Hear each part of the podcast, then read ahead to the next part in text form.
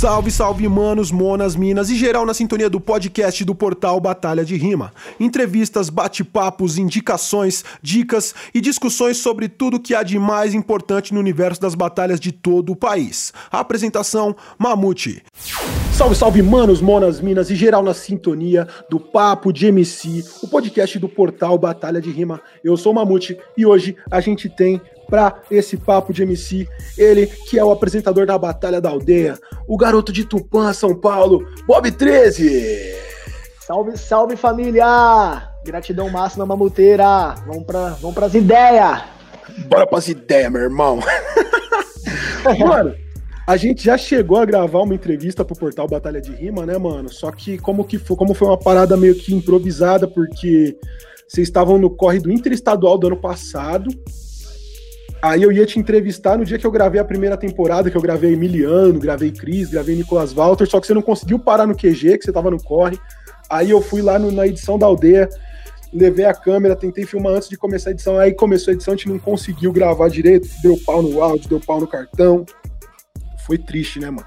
Foi, cara, mas estamos aí novamente, né, depois de um bom tempo.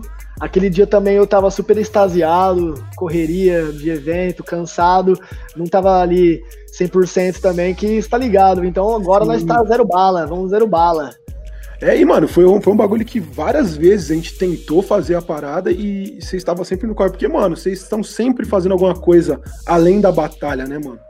E principalmente nas vezes que eu fui no QG, que eram épocas que tinham MCs de fora, né? Que para fazer as temporadas que também eu fui é, para fazer o Black, o M. Charles, o W. Aí depois eu fui fazer o Jai, aí você sempre tava, tipo, quando não era o interestadual, era o PROAC e tudo mais, que foram bastante, vocês fizeram bastante coisa no ano passado, né?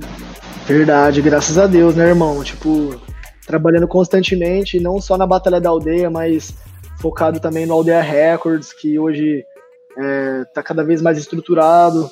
Fizemos o PROAC, né? A gente estava na parte de elaboração de projetos culturais Inclusive, um projeto nosso foi aprovado pelo governo. Percorremos aí quatro cidades de São Paulo, levando a BDA Hip Hop Tour. Contemplamos Presidente Prudente, Caraguatatuba, Piracicaba e Barueri. E foi nesse evento que conseguimos revelar o Tavinho aí pro mundo, né, cara? Foi Verdade. Assim, o Tavinho surgiu através desse projeto cultural aí. Teve interior paulista e tal. Foi da hora. O. Mano, e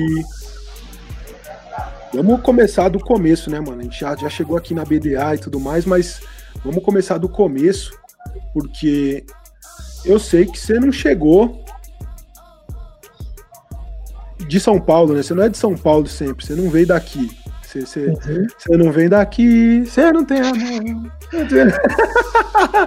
Você, de mano, longe. Você é de, de uma cidade que nem é muito conhecida, muita gente não sabe nem que existe, né, mano? Que é uma cidade pequena, tipo, que é Tupã, no interior paulista. E antes mesmo da gente chegar na história da aldeia, porque, mano, é uma história que merece ser contada, é uma história que tem sido muito comentada, é uma história que tem sido conturbada, mas também com bastante ascensão. Eu quero saber da história de Bob 13, porque Bob 13 eu tô ligado que, mano, foi o início ali da aldeia, tá ligado? Então, Vamos começar do Bob 13 e depois a gente chega na aldeia, tá ligado? Então eu quero Legal. que você conte a sua história do início, de onde veio o Bob 13, como que você começou no, na música, no rap, de onde veio esse, esse sentimento de ser artista, quais eram as suas inspirações, como que era onde você morava. Pô, da hora, obrigado pelo espaço aí de poder falar da minha vida. Então vamos falar agora sobre o Bruno, né, cara? Bruno Ângelo. Olha o nome do cara. Bruno Ângelo.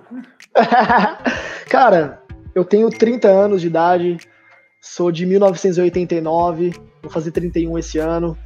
E, cara, eu vivi a era pré-digital, né? Eu, eu tive uma infância bem tranquila no interior de São Paulo, uma infância, tipo, bem saudável mesmo. Correria na rua, jogar bola, brincar de tudo que era possível, tá ligado? Bets, peão, búrica, é, tudo, mano. Tudo que você pensa que uma criança já pôde brincar foi o Bob 13 lá no começo, velho, tipo, na sua infância. E, cara, eu sempre fui uma criança bem extrovertida, bem participativa, proativa, desenrolada.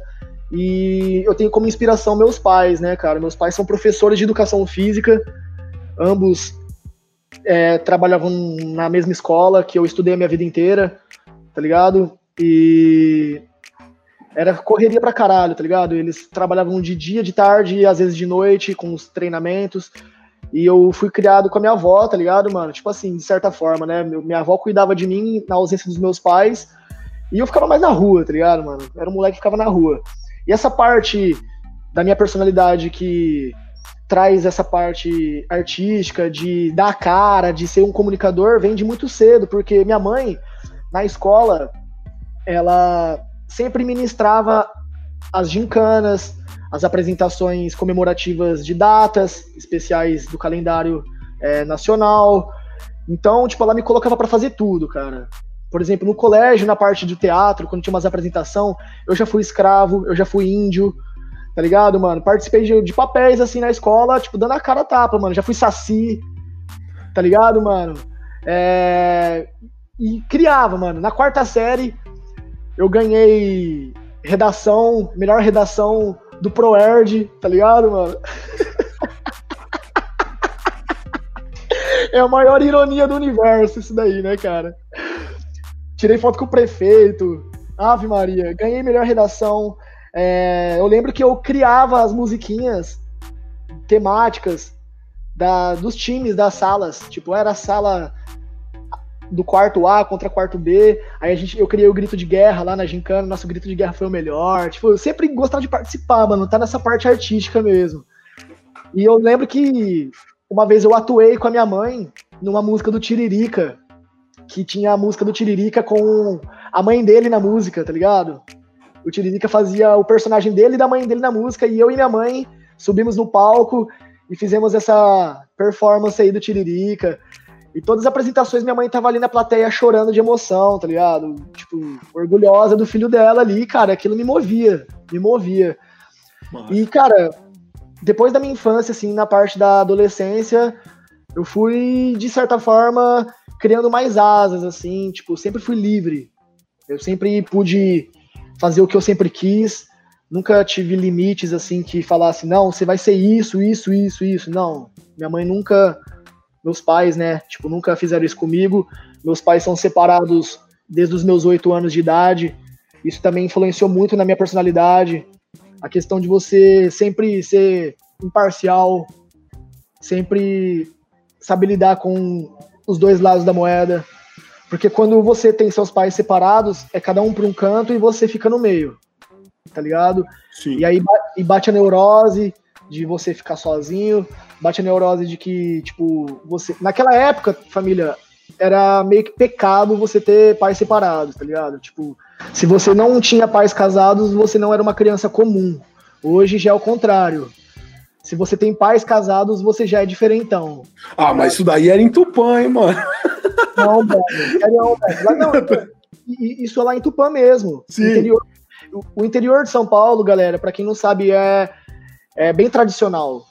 São, são cidades tradicionalistas e, de certa forma, imperialistas ali, que sempre quem está comandando é o pessoal da igreja, o pessoal do comércio, e a cidade não cresce.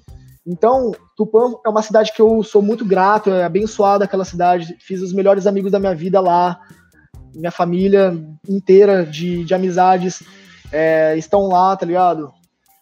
Gosto muito de lá, mas eu, eu me vi numa situação, tipo, da adolescência que lá era bem limitado, tá ligado? Tipo, é bem limitado. Eu me formei no colégio, tá ligado? Eu fui um aluno é, exemplar até a oitava série, tá ligado? Até a oitava série eu fui um aluno exemplar de notas altíssimas. Depois do primeiro colegial pra frente eu virei vagabundo, tá ligado? Tipo assim, aluno que corre atrás da nota e conheci a maconha, de certa forma, né, velho? Tipo, isso influencia muito, tá ligado? Inclusive, não indico para ninguém, é, antes de você finalizar seus estudos, tá ligado? Você conhecer alguma coisa fora desse contexto, tá ligado? Influenciou pra, pra caramba na minha adolescência eu conhecer, de fato, a cannabis. E quase repeti de ano, no segundo colegial, eu estudava numa escola particular, tá ligado? Eu tinha bolsa de estudos. O meu pai, ele não me pagava pensão, mas ele se esforçava o máximo para pelo menos pagar o meu material, que é o material que a escola exige que você compre.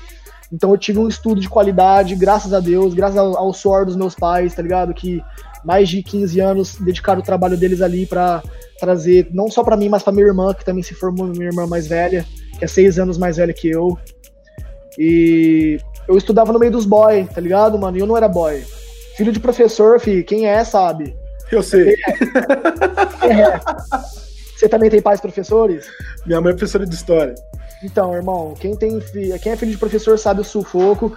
E eu não era boy e tava no meio dos boy. E não era considerado pelos boy. Eu era tirado de bolsista, eu era tirado de, de pobre. E por incrível que pareça, mano, olha a cor da minha pele. O meu apelido era preto. Eu era o aluno mais escurinho da sala. E ó, meu, eu tenho olhos claros, tá ligado? Não, tipo. Tá ligado? E meu apelido era preto. Então, tipo, para você ver como que é viver numa cidade de interior em retrógrada, tá ligado? Em, em, em, mente. E, cara, eu também não era considerado pelos caras da quebrada, porque eles achavam que eu era boy porque eu tava no meio dos boy. Então eu era um cara, velho, que eu tava ali no meio de tudo. Eu tava no meio do tiro trocado, tá ligado? E a música na minha vida, ela se deu muito cedo, tá ligado? Gabriel Pensador foi o primeiro que eu ouvi, né, quando era criança. Ô Bob, ô Bob, na moral, Oi. na moral. Em qual entrevista, qual entrevista minha você assistiu aí que você tá reproduzindo a história da minha infância? Caraca, irmão!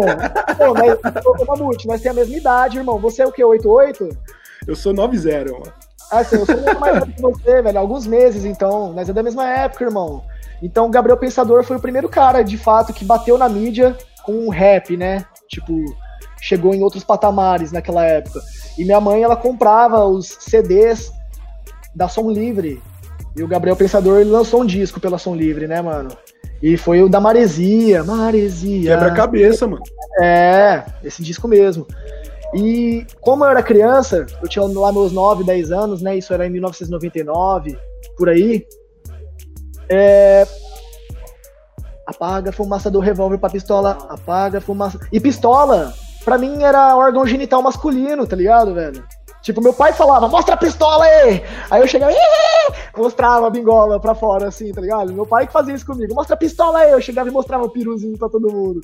Aí, tipo, na hora que eu ouvi aquele bagulho, eu falei, caraca, pistola, mano, ele tá falando de pinto na, na música, cara, eu rachava o bico. E ficava ouvindo essa música toda hora. E viciei, velho. Aí beleza. Não, você ainda começou na ideia da pistola subjetiva, né, mano? Eu, a primeira música do Gabriel Pensador que eu decorei foi 2, 3, 4, 5, 6, 7, 8. Tá na hora de molhar o biscoito. É, e molhar o biscoito é o quê, né? Tipo muito foda a, forma que ele colocava as rimas dele, que se tornava infantil também, cara. Todo mundo curtia em, e numa linguagem universal, né, cara? Aí um pouquinho mais velho ali, com uns 10, 11 anos ali, depois de um tempinho, que eu já comecei a conhecer a rua, né, que eu comecei a frequentar a noitadinha, assim, né, com 11 anos eu já tava no rolezinho. 11 anos já ia pra noitadinha ali. Domingueira, né, mano?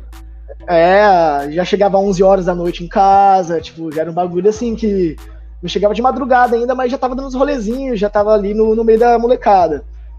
Aí foi quando eu conheci o quê? Facção Central, Racionais. Aí, Diário de um Detento foi a música que me fez entrar de fato dentro da, da história, tá ligado? Nunca tinha visto ninguém conseguir se comunicar tão fortemente, tão intimamente como o Mano Brown, tá ligado, mano? Naquela música que eu falei, caraca, a cadeia é assim. E eu entendi de fato que aquilo era rap. E logo em seguida eu já percebi que rap não era para mim. Porque eu era uma criança que não tinha, de fato, uma vida de favelado, né, mano? Uma vida de, de pessoa que tava na comunidade ali, no sofrimento, de tudo aquilo que o rap pregava na época. Então, na minha mente, eu gostei e me senti movido por aquilo, mas eu vi que não era minha vibe naquele momento. Aí eu conheci o rock, me apaixonei pelo rock, tive a influência muito forte de um amigo meu chamado Lucas. Eu conheço ele desde os meus três anos de idade. Quer dizer, a gente tem 27 anos de amizade. É um meu irmão de alma aí. E eu sou canhoto. Eu nunca tive desenvolvimento para pegar instrumento musical, porque os instrumentos musicais são feitos para, para destros. E os pacanhotos são mais caros, né, mano? Tem isso também. E ele foi minha maior influência na música, o Luquinha, velho. O Luquinha é autodidata, moleque toca bateria, toca guitarra, violão, é, baixo, teve banda muito cedo. Então eu era praticamente um cara que viveu nos bastidores e nos backstages ali da, da, da vida musical do Luquinha a vida inteira. Eu era, eu era o parceiro que estava em todas as, em todas as ocasiões. Ele ia para as apresentações dele musical, eu estava lá incentivando, tá ligado? É, a gente tinha um grupo, eu e ele, com 12, 13 anos de idade, assim, que era Sabugo e Negão. Ele era, ele era Sabugo porque ele tem o cabelo meio crespo, né, mano? Então a gente chamava ele de Sabugo. E eu era o Negão. Tipo, e a gente fazia uns rap com rock, umas letras muito doidas. E gente já... negão, velho. É, é, é, nome de dupla sertaneja pra, ré, pra, pra loucura. E a gente fazia uns bagulho muito, muito de cedo, cara. E, parça, essa parada de, de postar vídeo no YouTube, em 2005, 2006, 2006, a gente viralizou um vídeo na, no YouTube que na época tinha tido mais de 13 mil visualizações. Cara, incrível isso. Só fazendo merda. Tipo, nós foi no rolê perdido em Marília, que é uma cidade próxima minha, que é lá eu pude viver o hip hop de verdade, eu vou chegar nessa parte. Mas a gente ia dar rolê em Marília pra ver as gatinhas, curtir a night.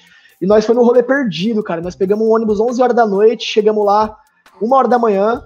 E a cidade de interior também não tinha nada, cara, nada. E aí a gente comprou uma vodka, ficamos lá bebendo, o shopping já tinha fechado. Cara, rolê perdido, irmão. E aí a gente foi pra rodoviária umas 3 horas da manhã para pegar o ônibus às 5. E tava muito frio. E das 3 às 5, a gente fez o quê, cara? A gente pegou uma câmera que ele tinha, uma Cybershotzinha, que isso salvou pra caramba também. Toda. Pra, eram poucas pessoas que tinham câmera digital naquela época, pouquíssimas pessoas tinham esse recurso. E ele colocou a câmera e nós ficou brincando, dançando sem música. Nós ficamos dançando sem música, fazendo pirueta, brincando assim e tal. E do nada, quando nós chegamos em Tupã, ele colocou uma música do Beast Boys. Ele colocou uma música do Beast Boys em cima, ele deu uma editadinha e, come... e colocamos comédia na rodô. Colocamos essa tag, comédia na rodô.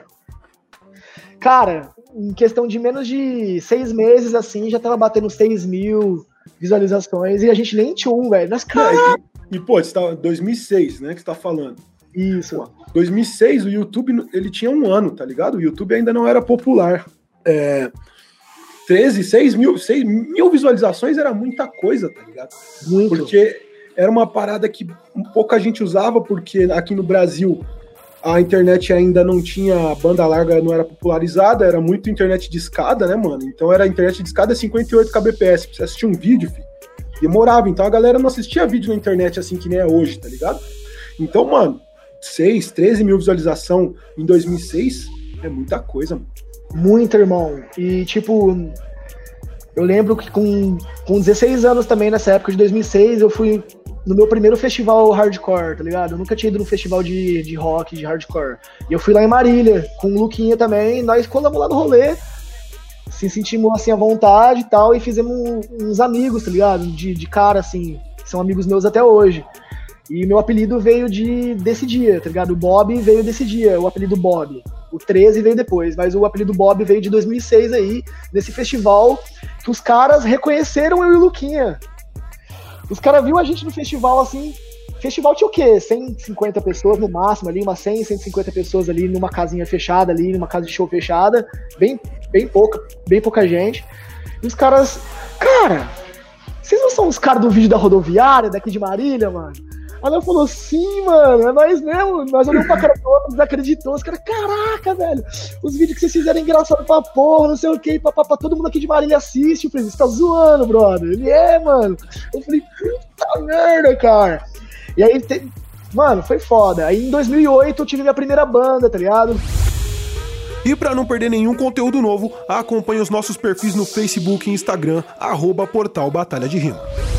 Mas como que surgiu o apelido Bob? Você falou que foi desse dia, pode deixar nós na expectativa e, e pulou a ideia. É, é muita história, irmão. Aí, cara, eu tinha um cabelão, velho, cacheadão, tá ligado? Cache... Parecia um cacho de abelha, assim. Não, não era Black Power, né, mano? Porque eu não tenho cabelo realmente pra Black Power, mano. Mas era.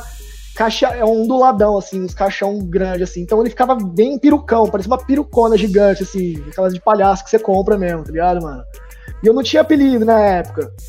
Aí, cara, os caras falaram, é Bob, Bob, Bob, cara, e pegou, irmão. Eu gostei logo de cara, porque eu era fã do Bob Marley também, né, mano? Eu já falei, ah, demorou, mano. Bob Marley, Bob, é isso mesmo, já era. E na minha cidade também não tinha muita gente com apelido de Bob, eram uns caras que eu nem conhecia, e eu falei, demorou, é isso. E foi assim, cara. E depois, em 2008, eu tava nessa pegada do rock ainda. E eu era sempre o moleque que ficava no batuque. Quando tinha luauzinho de violão, eu que ficava no, na, na, percussãozinha. Eu era o cara que fazia as dobras nas músicas. Mas eu não, não tinha peito pra, pra subir no palco, de fato, né, mano? Aí foi quando os caras falaram: Não, Bob, você sabe gritar, velho. Eu era um cara que sabia gritar, tá ligado, mano? Como eu era muito fã de rock, eu desenvolvi o gutural, tá ligado? Tava, dava uns gritão sinistro. Não vou gritar aqui, senão vai estourar o microfone, velho. Tá ligado? Senão vai ficar zoado. Mas, de fato, mano, eu gritava pra caralho. Eu gritava igual os gringos mesmo, tá ligado? Tipo, os caras dos rock antigos, assim, até dos metalcore mais moderno na época, eu conseguia fazer o grave e o agudo de 10, 15 segundos emendado assim, os caras ficavam de cara. Bob, você tem que subir pro palco, mano, você tem que subir pro palco. Aí eu falei, mano, mas e aí, velho? Eu, eu, eu tenho dificuldade para decorar letra. Que eu, eu, acho que eu tenho dislexia, eu não sei, eu nunca fui atrás nunca disso. Nunca foi diagnosticar, né? Nunca fui diagnosticado, mas eu me conhecendo, eu acho que eu sou um pouco dislexo, tá ligado? Eu tenho um pouco de dificuldade para decorar a letra e decorar. E, pô, falei, pô, e agora, velho? Não sei, velho. Então vamos fazer as nossas músicas, pô. Se eu não consigo decorar. Eu não sei cantar inglês. E não sei decorar. E tenho dificuldade para decorar letra, mano. Vamos fazer as nossas, mano. Aí a gente fez seis músicas, eu lembro. Nosso repertório era de seis músicas. Em 2008 nós fizemos seis músicas autorais e tinha dois covers, que era do Glória. Glória é uma banda de, de hardcore de São Paulo aí que fez muito sucesso naquela época. E daí a gente fez essas músicas e eu fiz meu primeiro show em Marília também. Eu saí de Tupã, fui pra Marília e eu cantava de lado, assim. Meu primeiro show eu ficava meio inseguro, assim, mano. E todos os meus amigos que tinha banda, todo mundo me assistindo, irmão. Todos os caras que era referência para mim no rock ali, o pessoal da banda, todo mundo assim, ó. Caralho, o Bob, velho, que que é isso? De onde você tirou essa voz, filho da puta? Você é o cara que só fica zoando, você é o cara que só fica agitando. Mas aí, velho, pô, todo mundo desceu, veio me abraçar. Falei, caralho, mano, foda, foda. E essas músicas aí de quem que é, mano? falei, nossa, ele, porra, velho. E, e, da hora. Aí a gente teve, eu acho que um ano e meio só de banda. A gente teve muita sorte de poder ensaiar num lugar que tinha equipamentos profissionais, que era uma banda que fazia baile, baile de formatura, baile enfim, trio elétrico. Então os caras deixaram a gente ensaiar lá durante um tempo, durante um ano e pouco, e foi o limite que a vizinhança não aguentava mais os gritos.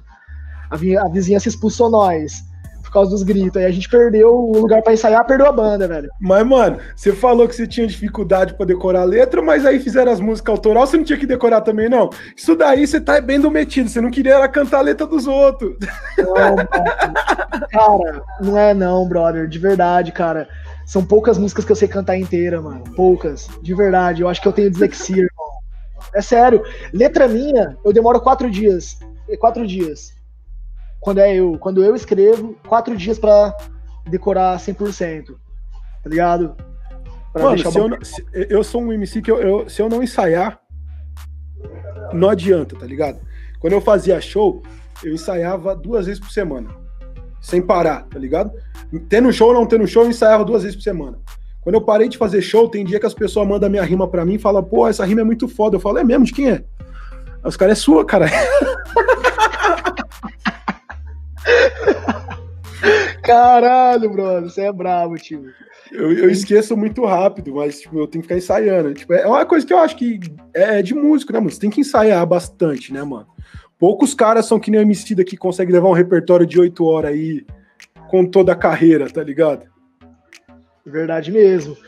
E em 2008 também, quando eu tive essa banda, eu entrei para fazer o curso de psicologia na época, tá ligado? Eu tava com 18 anos e eu entrei. E aí você virou 13. Não, cara, foi na época muito. Foi estudar psicologia e endoidou.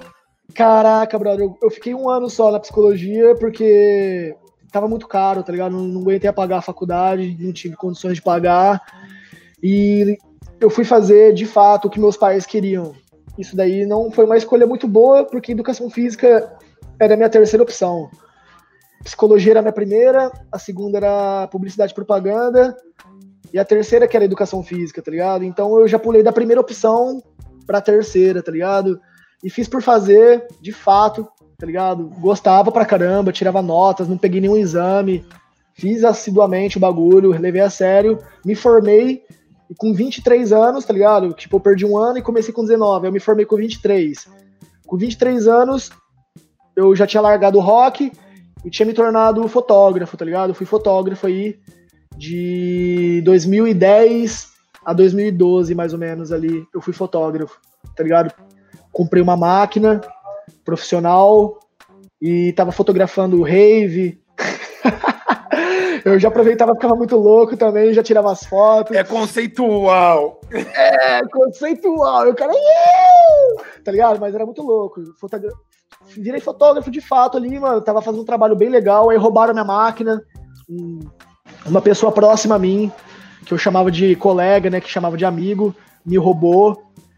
E eu tenho um histórico pesado com pessoas que eu ajudei e que viraram as costas para mim e ou me fizeram alguma coisa de mal, tá ligado? Isso daí é fato, isso daí é uma cruz que, que a gente, todo ser humano carrega, eu acho, né, mano? Mas enfim.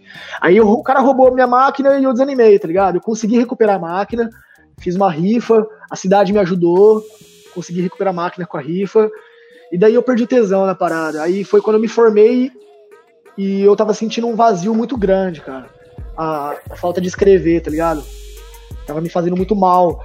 E eu, cara, eu preciso escrever o que, que tá acontecendo. E nessa época, já em 2012, 2013, eu já gostava de Costa Gold, que Costa Gold não era Costa Gold nessa época ainda, era Astúcia, tava meio que o Predella se juntando com o Adonai ali, com o Nog, o Raikaz eu já gostava. Nessa época também tava bem no comecinho, ninguém desses caras era estourado. Cone Crew já tava, que veio de 2007, eu fui conhecer Cone Crew em 2010 ali, eu já gostava de Cone Crew, e eu via, cara, que o rap tava diferente, tá ligado? Eu falava, mano, o rap não é mais aquele bagulho que eu, que eu via quando era criança, que era pra periferia. Agora tem uns cara branco aí, mano, tem uns cara que fala de. é, é sério, mano.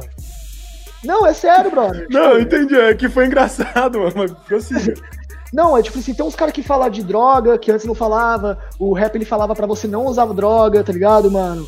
que tipo para você não entrar no crime ou ele falava o lado do crime para mostrar que o crime não é certo enfim era bem isso antes aí eu vi pessoa, tudo mudando tá ligado eu falei caraca Cone Crew velho os caras falam de doce os caras falam de, de vários bagulho que abrange tudo tá ligado fala de governo também de uma maneira mais foda-se tá ligado religião do foda-se por exemplo era um bagulho muito doido eu falo caraca velho o que, que tá acontecendo mano com o rap eu falei ah mano vou vou me arriscar, irmão. Aí eu cheguei e fui atrás, né, irmão?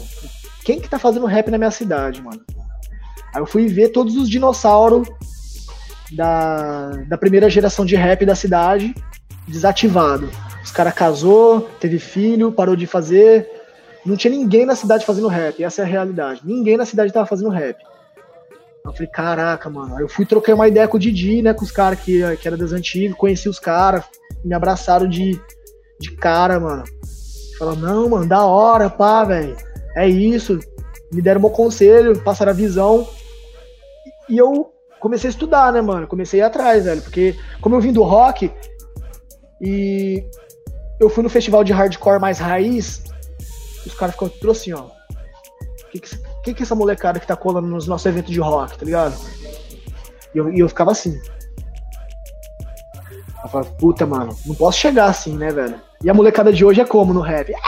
Ah, já chega com dois pés, achando que é tudo isso, né?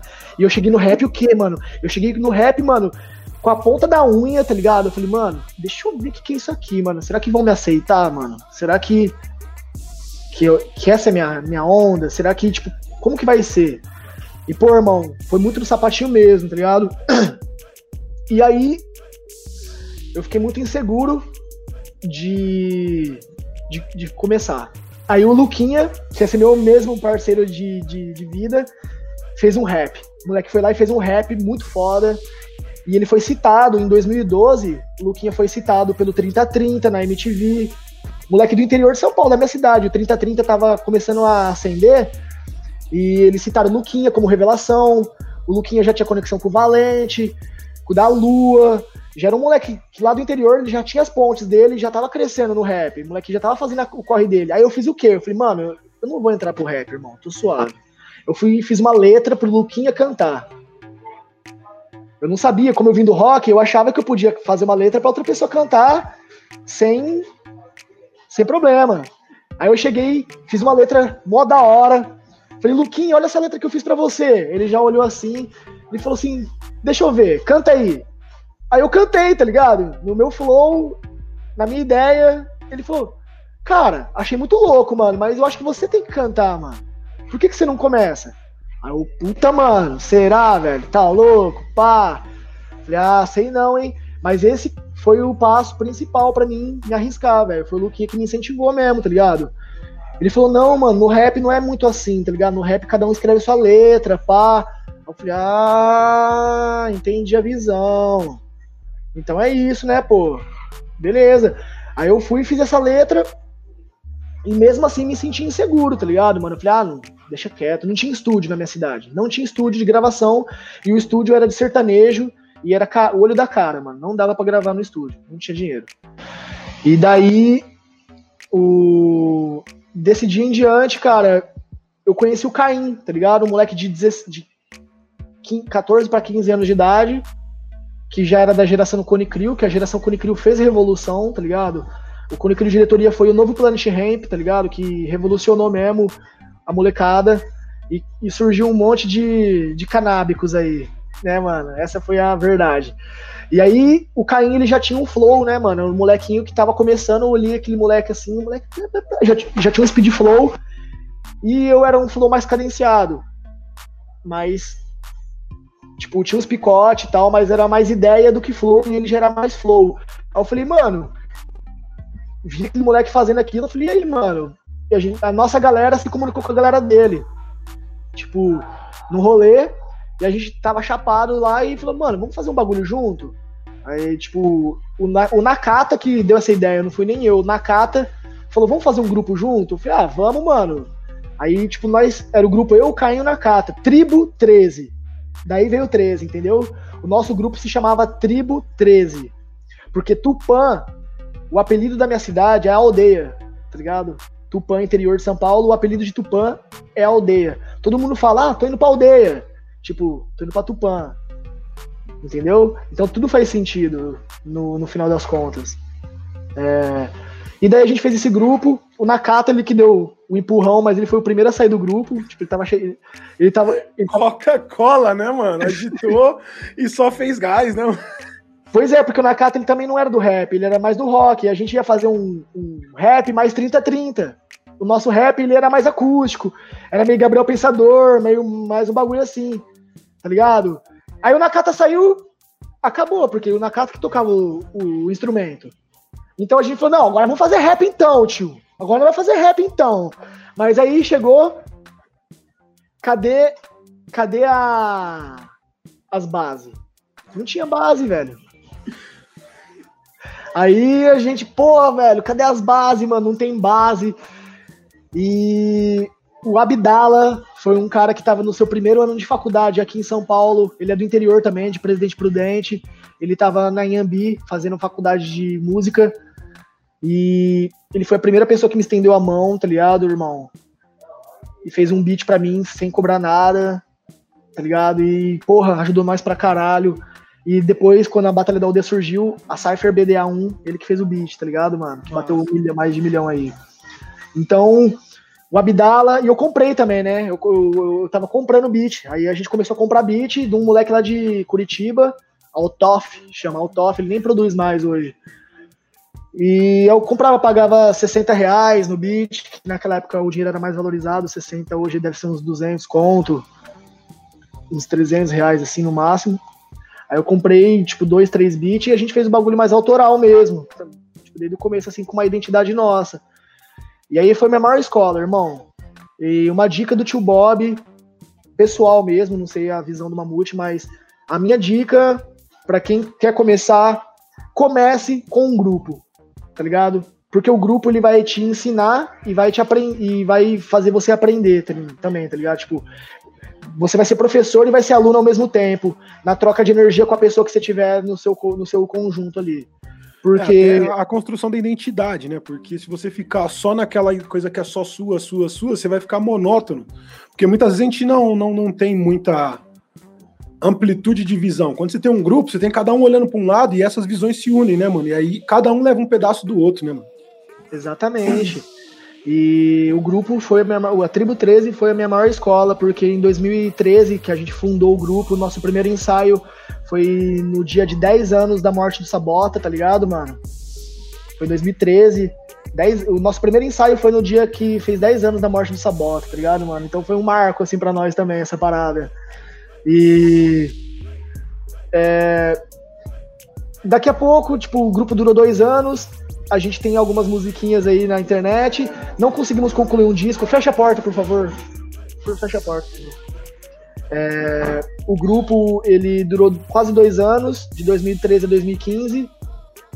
E foi quando o Caim já não estava mais feliz, porque o que, que aconteceu? A gente consegui, começou construindo música junto. As ideias eram 100% compartilhadas. Depois, cada um começou a amadurecer dentro do rap, isso é fato. E aí vem a questão da construção do artista, de você se construir como, como identidade. E daí vem o ego, tá ligado? Dentro do grupo bate a questão do ego. E daí começa a divergência, algumas coisas não bate. E daqui a pouco o grupo, cada um tava cantando suas músicas. Eu fazia as dobras dele nos shows, eles faziam minhas dobras. E o grupo Tribo 13 depois de um tempo, começou uma união entre eu e o Caim, ele cantando as músicas dele e eu fazendo as dobras, e depois eu cantando minhas músicas e, eu, e ele fazendo minhas dobras. E ficava muito da hora, era muito bom. Todo mundo gostava. Mas aí não tava mais batendo a sintonia e tal. E aí ele não tava mais feliz, ele quis desfazer o grupo. Eu falei, demorou, irmão. Isso era 2015. Eu tava trabalhando aqui em Sorocaba pelos Correios, que eu me formei em educação física. Eu não eu não exercia a profissão de professor, de educação física e, me, e passei no concurso dos Correios e fui ser carteiro, tá ligado? Desde 2013. E aí eu tava trabalhando em Sorocaba, nessa época que o grupo se desfez, e foi a mesma época que eu conheci a minha esposa, tá ligado? Você minha... chegou a, a, a, trampar com o Clebão Sorobits lá em Sorocaba? Não, cara, eu trabalhei em Sorocaba é, dois dias. Porque... Ah, é, mano, é um beatmaker, mano, dos melhores beatmakers de Sorocaba lá, mano. Ele era dos Correios também, mano. Tipo, Entregava a carta Caraca. até de pé quebrado. Caraca, mano. Coitado, mano. Isso daí não pode, não, mano.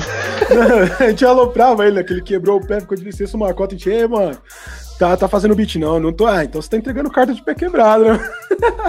e tem vários carteiros que são rappers, mano. Não, eu já ouvi a história de umas três pessoas já que faz rap e é carteiro também, tá ligado, mano? E aí, você já seguiu a gente lá no Instagram, arroba portal Batalha de Rima. Lá tem conteúdo diferente do que tem aqui, além de ser o lugar mais fácil de avisar pra geral sobre os conteúdos novos daqui do podcast e de lá do YouTube.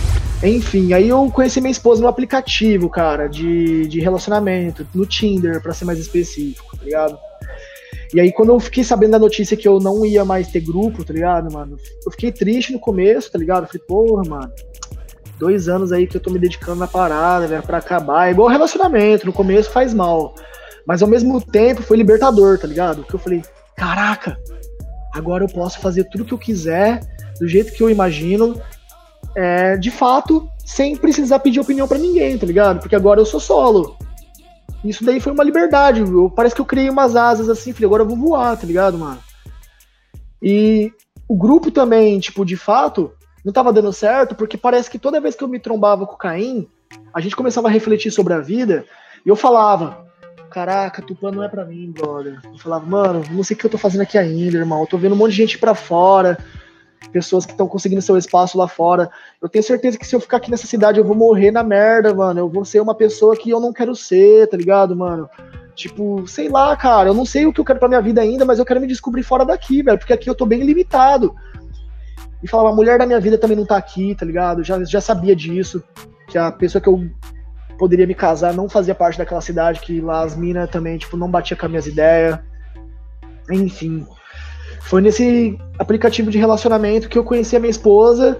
E no último dia que eu tava trabalhando aqui na região de São Paulo, a gente se conheceu e eu fui embora no outro dia. E eu, num pequeno detalhe, a gente teve uma noite juntos, né, cara? Tipo, a noite antes de eu pegar o ônibus para vir embora. A gente passou a noite juntos e eu nunca tinha ficado com ninguém igual a ela, tá ligado? Tipo, eu peguei num pequeno ato que eu vi que aquela pessoa era uma pessoa que poderia estar do meu lado sempre, porque ela é uma pessoa parceira. Porque é o seguinte, eu tava na casa de um amigo meu, carteiro também, que eu fiz amizade pra caralho, de Itapevi, tá ligado? E a minha mina é de Barueri. E aí a gente passou a noite juntos e ela e aí eu tinha que ir para Barra Funda para pegar meu ônibus para voltar. E qualquer pessoa virada de noite, tipo que nós não dormimos, é claro, né, irmão? A gente não dormiu. É, qualquer pessoa ia querer ir pra casa descansar, mano. Era só uma ficada, era só uma parada ali de, sintonia de uma noite pra nunca mais, né, mano? Eu moro a 500 quilômetros de distância, brother. Nunca mais eu ia ver ela e nunca mais ela ia me ver, de fato, assim, tipo, na concepção de qualquer pessoa solteira. Mas ela deixou de ficar na casa dela, porque Itapevi, você sabe, né? Passa por Barueri, e depois segue a linha inteira até chegar na Barra Funda. Ela poderia muito bem ter ficado na casa dela, tipo, de manhã, já virada, para descansar e nós nunca mais ficar junto. Ela falou assim: Não, meu, eu vou com você.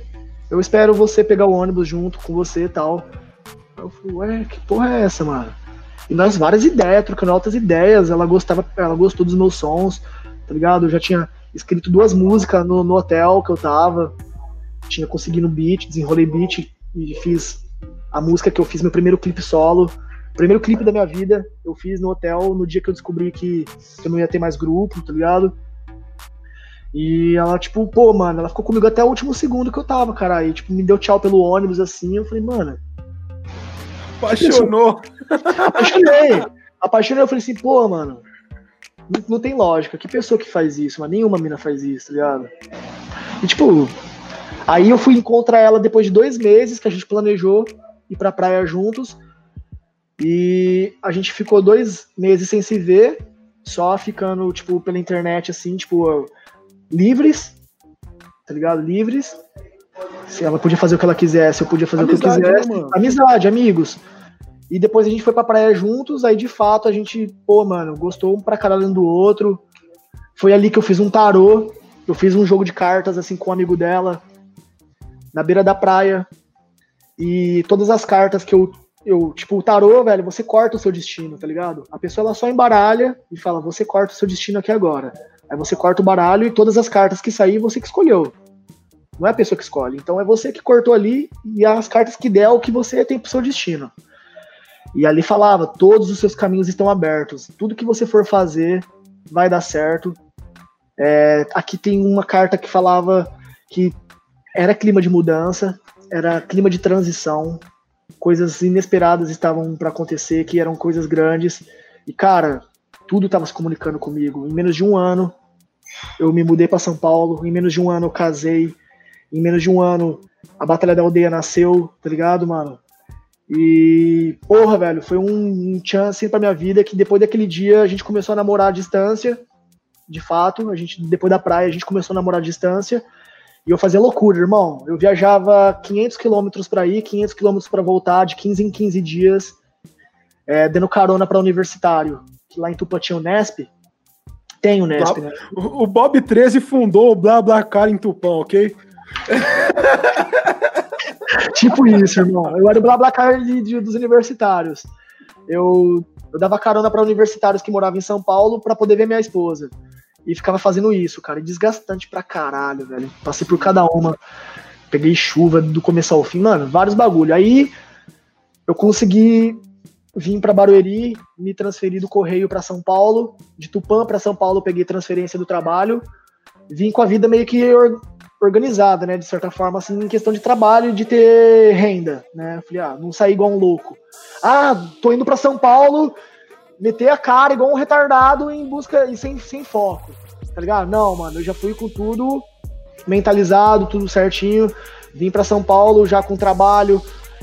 É, minha, eu moro até hoje na mesma casa, que é no fundo da casa da minha sogra, que foi a pessoa que mais me ajudou nesses tempos todos aí com moradia, porque pagar aluguel não é fácil. Eu já paguei aluguel, é muito complicado. e eu não pago aluguel na casa da minha sogra, tá ligado? É uma casa 5x5, irmão. Vou ser bem sincero aqui, as pessoas acham que a gente é rico, Mamute.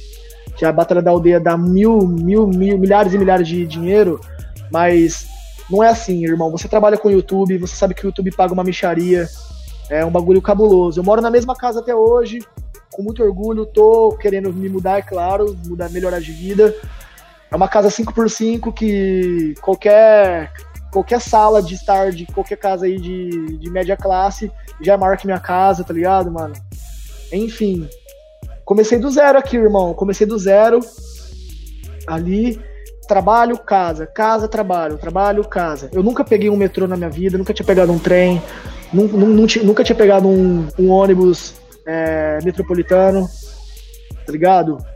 E aquilo no começo foi muito estressante para mim. Eu tinha uma legião de amigos. Minha turma lá no interior era de 30 pessoas.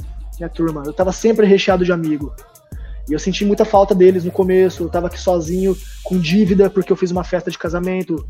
Eu peguei, eu peguei de fato é, algum dinheiro que eu tinha conseguido guardar. A minha esposa pegou o acerto dela do trabalho e a gente fez a nossa festa de casamento tá ligado? E sobrou dívida pra caralho, eu não conseguia dar um rolê em São Paulo, porque Barueri São Paulo, só de você sair de Barueri pra São Paulo já é um gasto do caralho.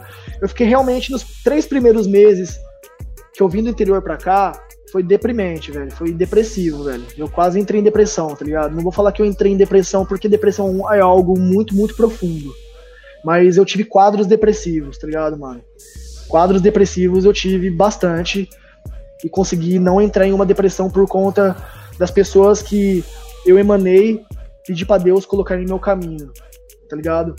Eu lembro bem que eu tava chorando pra caralho, eu tava triste porque eu não conseguia nem ir na esquina, eu não conseguia sair de casa, eu tinha medo de sair de casa, eu não sabia ir na esquina porque eu me sentia inseguro, porque minha esposa é bem caseira, tá ligado? E ela não gosta de sair. Eu já sou mais badalado. Meu cunhado também é bem caseiro, meu cunhado mora na casa da frente. Então eu não tinha pessoas para passear comigo, não conseguia dispersar minha energia, eu ficava ali, velho. E, e você é um cara bem imperativo, né? Não me deixa trancado, irmão. Eu sou do mundo, velho. Eu sou da rua, eu sou do mundo. Eu gosto de viajar, gosto de fazer coisas, rodar, rodar. E eu tava mal. Aí eu chorando pro meu cunhado, falei, caraca, velho, eu não tenho ninguém, tipo, é, pra sair, cara. Você é uma pessoa que, que é caseira, sua irmã é caseira, e, pô, eu não tenho amigo aqui ainda. Ele falou, calma, Bob, você vai fazer amigo, irmão. Calma, mano. Eu sei que é difícil, você tá. Eu já tava três meses sem fazer show também. Eu, eu tinha uma frequência de shows lá no interior. Eu viajava para várias cidades, Presidente Prudente, Regente Feijó, Inhumas, Marília, Lins, tá ligado? Tipo, Assis. A gente rodava as cidades. Paraná, eu já fui pro norte do Paraná duas vezes. Enfim. Eu tinha uma frequência de shows, assim. E eu não tava, eu não tava mais fazendo música, não tava mais fazendo shows, firmeza J. E eu tava entrando realmente numa bad. E aí ele falou: vou te apresentar um amigo meu chamado Giovanni. Ele é skatista, ele é rueiro, ele é uma pessoa igual você, irmão. Ele gosta de ir pra cima, ele gosta de, de, de, de zoeira. Gosta de beber, gosta de curtir. E aí foi quando eu conheci o GZ, que foi a pessoa que me ajudou a fundar a Batalha da Aldeia, tá ligado, mano? Foi a pessoa que fundou junto comigo. O Giovanni é o fundador da Batalha da Aldeia junto com o Bob 13, tá ligado, mano? Ele é uma pessoa que não gosta de aparecer muito, tá ligado? Hoje ele já tá mais flexível para poder colocar a cara dele. Eu insisti muito para ele, pro Lucão, né, colocar mais a cara. E o GZ, de fato, mano, foi a pessoa que comigo fez a Batalha da Aldeia acontecer ali, a energia principal que, pô, eu falei, GZ, tem batalha de rima em Barueri? Ele falou, não. Já teve, eu ajudei também a fazer a batalha, mas era um bagulho que os moleques estavam indo pelo lado político, era batalha temporária, era só para divulgar um, um candidato ali, que os caras estavam ajudando com equipamento e depois parou. Aí eu falei, puta, mano, pode crer, velho. Não tem mais nada de rap aqui? Nada. Eu falei, caraca, tem os grupos, né? Ele falou, tem uns caras que fazem um rap, mas nada de movimento. Falei, beleza. E o meu sonho, meu sonho mesmo, era colar na Batalha do Santa Cruz, tá ligado? E esse era meu sonho. Porque eu assistia do interior, eu assistia Z3, assistia os o outro apresentador, mano, o Eli Brau, cara, que é um, uma baita pessoa, tá ligado? Conheci o Eli Brau depois, mano, moleque gente finaça. E eu falei, cara, eu, eu vi o Gá, tá ligado, mano? E, pô, mano, assistia todos esses moleques, eu assisti o Moita, tá ligado, mano? Eu era fãzaço do Moita, mano. Muita treta, tipo. Quando eu conheci o Muita Treta, eu falei, caralho, esse é o Muita Treta, mano. Da hora, tá ligado, mano? Aí depois. Enfim. É... Tudo era novidade. Aí quando eu fui no Santa Cruz, eu queria rimar. Eu pisei lá, eu peidei. tá ligado? Peidei. Porque eu. Mamute, eu nunca tinha sido campeão. Eu perdi umas 10 finais. Eu era vice. Eu chegava, desbancava os melhores do meu jeito, engraçado, fazendo merda. Eu desbancava os melhores, chegava na final com um cara meia boca e perdia pro cara. Era sempre assim. Eu, eu me emociono muito fácil, tá ligado? Então eu não, eu, não, eu não sou um mero campeão. Eu não era bom. Aí eu já cheguei, cara, e no Santa Cruz com aquela vontade de rimar. Na hora que eu pisei lá, eu falei: não vou. Eu vou observar, eu vou absorver, eu vou pre presenciar tudo aqui de bom que eu tenho para presenciar, mano. Porque esse daqui é meu sonho, eu vou absorver cada minuto. Eu fiquei lá, velho, espectador. Caraca, velho, foi foda, tá ligado? Eu falei, mano, irado, irado, irado. E logo, um pouquinho depois, eu levei o Thiaguinho lá, naquela batalha épica que o Z3 reagiu no regional, que você tava lá também. É que eu, eu, eu falo no vídeo, né? Aí, 13, reage essa. Daí os caras foram mostrar pra ele. Foi. Aí, cara, eu percebi que depois daquele dia que eu fui no Santa Cruz que eu peidei, tá ligado? Eu falei, mano, de fato, esse era meu sonho. Conhecer o Santa Cruz e batalhar no Santa Cruz. Eu deixei um sonho para trás que eu não tive coragem de rimar no Santa Cruz porque era mais poético. Eu nunca tinha rimado a capela. Era um bagulho que era é modo slam, irmão. Slam é poeta. É atenção total no que você tá falando, né, mano? Isso. É slam. Slam é algo realmente para quem sabe, para quem tem o domínio da rima. Eu não tinha. Eu fiquei com medo e tudo que eu tinha plantado lá atrás, porque eu fiz um podcast com o Flow com o Igor 3K e com o, o, outro parceiro, com o Monark, que eu contei da onde saiu a ideia da Batalha da Aldeia, tá ligado? Que foi quando eu fui numa rave, num festival, e eu fiquei mentalizando, tá ligado? Foi o dia que eu pedi em casamento minha mina e tal. Que depois, o pessoal que quiser assistir depois lá no Flow também tem essa história, mas é muito longa, então não vou estender aqui. Mas nesse dia, eu pensei também, velho. Falei, cara, eu vou me jogar de cara nas batalhas, vou conhecer o Santa Cruz, mano, vou rimar no Santa Cruz. Aí nessa hora que eu lembro que eu pensei assim, vou rimar no Santa Cruz, eu. Hum, mas eu não sou um bom MC, velho. Eu não, eu, vou, eu não sou um bom MC de batalha. Mas eu falei, mas mesmo assim eu vou. Foi esse meu pensamento. E olha como que o universo trouxe na minha vida as batalhas. Não foi como MC batalhador, mas foi como um organizador, uma pessoa que tá ali no, no time. MC do... apresentador também, né? É, nessa cerimônia, né, velho? Mas é, não é um MC de batalha, vem como um MC de, de apresentação. E, cara, foi dali pra frente que foi uma série de acontecimentos, Mamute. Uma série de acontecimentos que desencadearam coisas boas pra batalha, surgimento de MCs, enfim, irmão. O resto é basicamente o que vocês já sabem que tá vindo aí de três anos pra cá, tá ligado? Quatro é. anos pra cá. E para não perder nenhum conteúdo novo, acompanhe os nossos perfis no Facebook e Instagram, arroba Portal Batalha de Rima. A história, mano, a história, esse começo da história da Batalha da Aldeia, como a Batalha da Aldeia ficou famosa, é uma coisa que não, não carece muito a gente falar aqui, porque tem Sim. 350 milhões de, de, de, entrevistas que já falaram sobre isso, né? Tipo, eu acredito que em nenhum lugar a gente tinha uma história tão completa de Bob 13 antes. Verdade. esse, esse, esse podcast que a gente tá fazendo aqui, com certeza eu tô contando muitas coisas que eu não falei em algum lugar, tá ligado? Tipo, então Sim. é meio que inédito, tá ligado? E, mano, é, antes da gente passar pra frente nas perguntas que eu anotei aqui, vamos ver o que o pessoal falou aqui no chat. O MTSMC falou: E aí, Bob, pensa em voltar pra Tupã pra fazer encontro de fãs?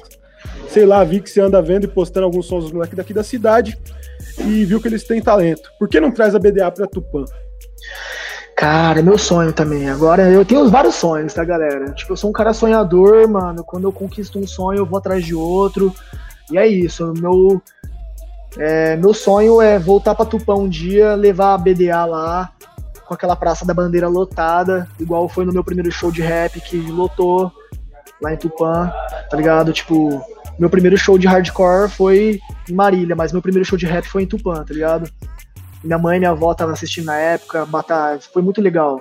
E meu sonho é voltar pra Tupã com a batalha, com aquela praça lotada. E, cara, fazer história lá, mano, porque é o lugar que eu nasci, é o lugar que eu cresci, eu preciso, de certa forma, retribuir para aqueles que cuidaram de mim a minha vida inteira, trazer o que eu tô fazendo de melhor hoje em dia, tá ligado? E eu vi um vídeo do Richarlison, né, mano, jogador de futebol Richarlison, que tá na Inglaterra agora, ele voltando pro Espírito Santo e o estádio lotado para assistir o jogo dele, tá ligado, irmão? Isso daí mexeu comigo essa semana. Eu fiquei muito emotivo, eu falei, caraca, mano, preciso fazer alguma coisa pela minha cidade, tá ligado? E lá tá surgindo uma molecada do rap sinistra, tá ligado? O Gamorim, é um moleque menor de idade aí que tá fazendo uns, uns trap pesado, com umas ideias da hora. Divulguei o som deles no final de semana. É o futuro, irmão. Tem meus amigos que fazem rap das antigas. O Caim, Guzin, que são os moleques que sempre foram à frente do tempo, tá ligado, irmão? São pessoas do interior que se tivesse aqui e se tivesse acessibilidade, com certeza eles estariam no mainstream, velho. Porque o talento que os moleques têm é para bater de frente com qualquer cara do cenário aí. Os meus amigos da Vim de Longe, que é meu coletivo também, Tartaruga, FG, Lucas MC, Tatim, todos esses moleques, Mamute, eles têm flows originais. Não, Tatinho eu tô ligado, ele participou do, do CPBMC uns três anos seguidos aí, né? Sim, ele o Tatinho é MC de batalha, pô. E, e, e, com flow original, velho. Molecada que carrega mesmo uma identidade pesada, mano. E é, o interior é esquecido, irmão. O interior é esquecido.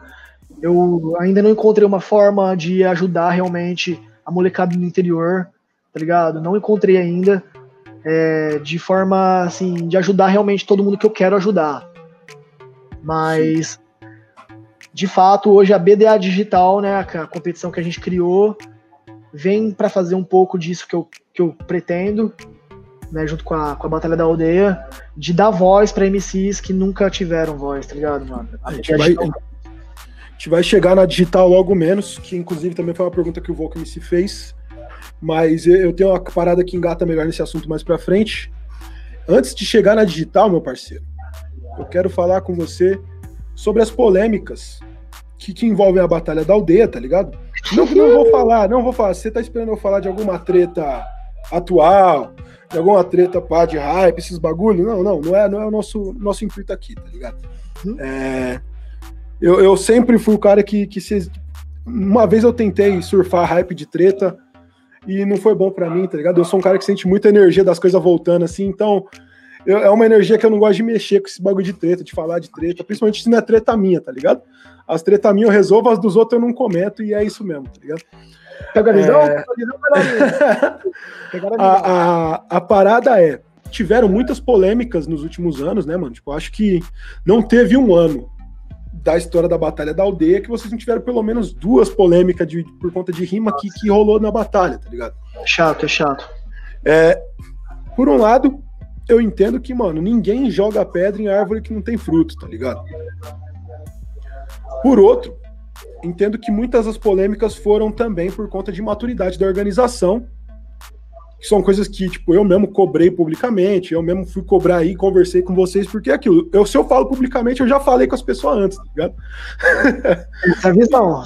Então, mano, tipo, são, são polêmicas que, assim, muito de maturidade, muito de, de falta de pulso firme com os MCs, tá ligado? E muitas vezes eu, eu, eu, vejo também, tipo, uma, uma ansiedade de crescer, então, tipo, acabar botando o carro na frente dos bois e tropeçando no próprio cadastro, tá ligado? Não dá para negar que na maioria das vezes que teve polêmica, vocês saíram melhor do que vocês entraram na polêmica, em questão de público, tá ligado? Só que uma coisa que eu sempre notei, que foi pouco comentada, que foi como eu disse, eu, não vou ficar falando de aldeia, de questão de história da aldeia, porque isso é um bagulho que já tem bastante na internet. Uhum, com certeza, vamos, vamos, vamos pros é. assuntos que, que a galera precisa saber também. Uma coisa que foi pouco comentada, assim, que tipo, pouca gente nota e, e até faz esse paralelo é que, mano, sempre que acontece alguma coisa da aldeia, lógico que a gente mais velho vem e bate na organização inteira, tá ligado? É. A gente entende que é um coletivo, então a gente bate na, na instituição Batalha da Aldeia. Só que o público em geral, mano, ele cai sempre no Bob 13. Nossa. Porque você é o rosto da aldeia, tá ligado? Você é a cara do bagulho. E você acaba virando alvo dessas críticas. Eu lembro que no começo, logo tipo ali no primeiro pro segundo ano da Batalha da Aldeia, você chegou a perder até a sua barba, né, mano, de estresse. Foi, cara. Então conta Nossa. pra gente como é que é essa gestão de polêmica e como que vocês trabalham essa gestão de crise e como que você trabalhou isso pessoalmente, assim, no, no seu, pra, pra lidar com o seu emocional, tá ligado? Hum, boa pergunta, irmão. Caralho. Aí, família, ah, na moral, mano, Mamute é foda, velho. Ninguém fez essa pergunta pra mim. Ninguém fez essa pergunta pra mim até hoje. Então, primeiramente, agradecer você, tá ligado, mano? Porque você foi uma pessoa que se dispôs a querer ajudar em vez de tacar pedra, entendeu? Primeira polêmica, de fato, mais pesada de todas foi Krauk versus Guinho, né, mano? Que foi algo que, pra quem prega respeito, pra quem prega união, que é o movimento hip hop, que é o rap, é, desrespeitar a mulher do parceiro ali daquela forma que foi feita não é legal, tá ligado? E eu sou o cara das reações, e naquele exato momento eu fiquei sem reação, eu não soube lidar com a situação, fiquei nervoso, fiquei atônito, mano. Fiquei. E a galera caindo em cima, a galera caindo em cima, aquele, aquele bagulho, eu dei uma risadinha pra não ficar sem graça, meio que tentei disfarçar, não deu, tentei tomar controle da situação, não deu, porque os caras queriam mais briga do que rimar. Tá ligado? E daí veio o Mamute, que é esse cara que tá na câmera, veio é, outras pessoas que eu respeito muito e que já tem muito mais escola que eu e que já tá no rap há muito mais tempo que eu e que já sabe de muito mais coisa, que pode falar com propriedade, me passou a visão, me parabenizou antes de tudo, mas na hora de cobrar não foi, não foi, não foi fácil. Não foi fácil ouvir, tá ligado, mano? Eu ouvi, baixei a cabeça, falei, agradeci, tá ligado, mano? Vi que o bagulho tava pegando pro, pro, mais pro nosso lado do que do que do Krauk, né? Porque o Krauk virou herói, né? O Guinho, coitado. Nem se fala, irmão. O ataque que ele recebe na internet até hoje é um bagulho cruel que, fiz, que fazem com ele, com a, com a menina. É, o Krauk, tipo, ficou meio que ausente, tipo, é, isento, né? O Krauk ficou como a parte elogiada, a parte do hype. A Batalha da Aldeia sendo apedrejada, mas também gerando números por causa que o vídeo tava lá. E o Guinho, enfim, foi foda. E essa primeira crise, de fato, não foi a mais difícil, tá ligado, irmão? Não foi a mais difícil, mas foi marcante. E, cara, primeiro lugar, para você lidar com uma situação dessa, você tem que ouvir as pessoas que querem realmente o bem do bagulho. A gente fez isso, a gente ouviu você, ouviu outras pessoas, conversamos com outras pessoas que, tipo, às vezes não tá nem no movimento hip hop, mas enxerga aquilo como espectador e fã, tá ligado? Que tem uma visão mais ampla. É, enfim. Tô, é, colocamos a cabeça no lugar, mudamos a forma, porque a Batalha da Aldeia ela começou com regra. Depois os MCs eles se conscientizaram e a gente não anunciou mais as regras. E aí foi crescendo, crescendo, crescendo. E deu, deu no que deu. E depois a gente criou regra, não soube explicar as regras exatamente como eram para ser explicadas. Que faltou também foi um déficit da organização na hora de repassar as regras mais específicas, tipo, citar terceiro. A gente falou isso na época. Ah, não pode citar terceiro. Ah, então não vou poder citar a vizinha do cara, não vou poder citar o Mano Brown, não vou poder citar porque eu tô citando terceiro, não vou poder citar referência nenhuma. Já confundiram com isso, porque o ser humano também ele, ele lê e ouve o que ele quer, interpreta o que ele quer. Então faltou, foi um, um, um pouco de cada. A organização errou muito, velho. A organização, tipo assim, cara, eu vou falar para você, Mamute. Já saíram várias pessoas da organização nesse tempo todo de, de BDA, tá ligado? Pessoas que participaram durante uma semana, pessoas que participaram durante um mês, pessoas que participaram durante seis meses, pessoas que participaram durante um ano, pessoas que participaram durante dois anos e pessoas que estão até hoje. Tá ligado? Então, organização de batalha, de fato, tem que ter muito mais amor e, e, do que qualquer outra coisa, antes de tudo, tá ligado? E cara, eu sou mais velho da organização, tá ligado? Então lidar com a molecada e com a questão do ego, tá ligado? Que dentro de organização, fião, pega pra capar do caralho, irmão. É um querendo ser mais que o outro quando não é maduro, né? quando não é maduro. Porque hoje a gente tem um amadurecimento tão grande, velho, que, tipo, um ama o outro. É, virou uma, uma alma, virou uma pessoa só. A organização da aldeia hoje é uma só, tá ligado? Mas quando você não tem cabeça, eu não, também eu não tinha cabeça no começo da aldeia. Cria guerrinhas dentro de organização, cria é, opiniões divergentes que é, não, não dá certo. Por exemplo, para uma coisa dar certo, todo mundo tem que pensar numa coisa só e se tem uma pessoa para trás puxando a corda para trás, o bagulho não vai. Uma pessoa que pensa diferente dentro da organização não dá certo. E a gente foi recheado de pessoas assim, tá ligado? Pessoas que roubaram, é, tipo, vários, vários bagulho acontecem dentro da organização, mano. Tipo, problemas entre nós mesmos, tá ligado? Da convivência de quem tá por trás da organização. Tipo, um bagulho muito doido, mano. Muito doido mesmo, porque a podridão foi embora. A podridão foi embora. Tipo, pessoas que realmente não somavam e que sugavam energia e que atrapalhavam o desenvolvimento hoje não estão mais na organização, tá ligado? E entrou pessoas maravilhosas. Depois, Pedro Old, hoje não faz mais parte da equipe, mas foi uma luz na nossa vida, tá ligado? É um, um anjo, tá ligado? Pessoas que abriram nossa mente, porque trabalhou muito tempo com a família de rua, aprendemos muito com ele.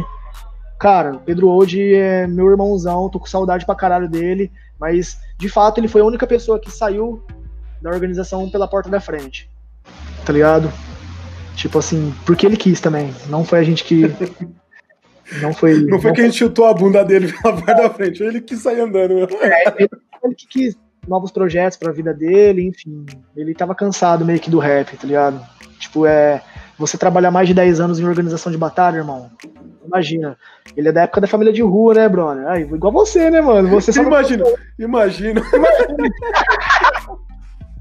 então, mano, é isso, brother. Mas a questão de crise,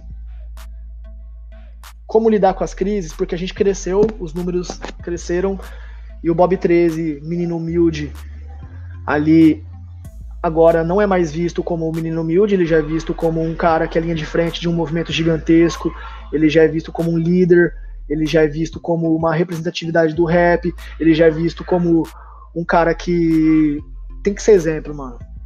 Não tem boca, mano. E eu sou muito porra, mano, eu, eu sempre fui, né? Eu não sou mais. Tipo, eu já fui muito porra louca, tá ligado, mano?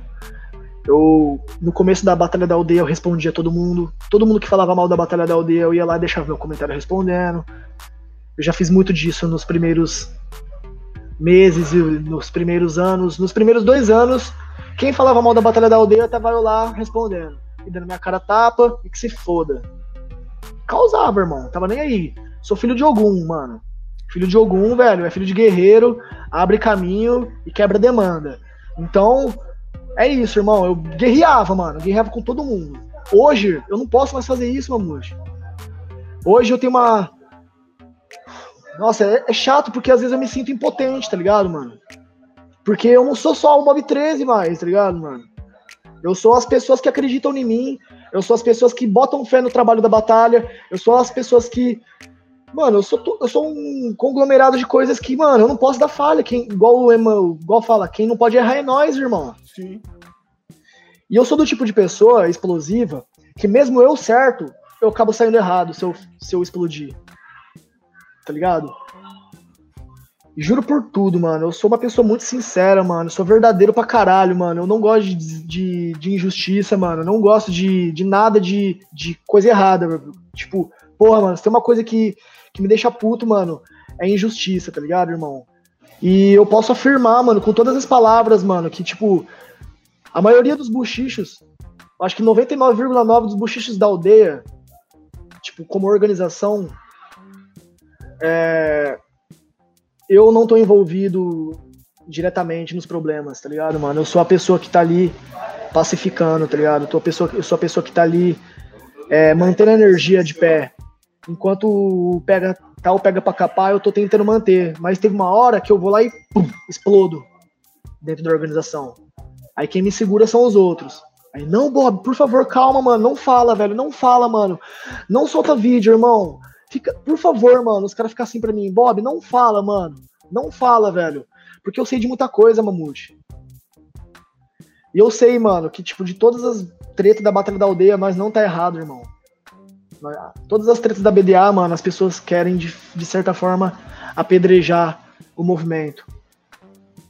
E cai na minha cabeça a pedra, tá ligado, mano?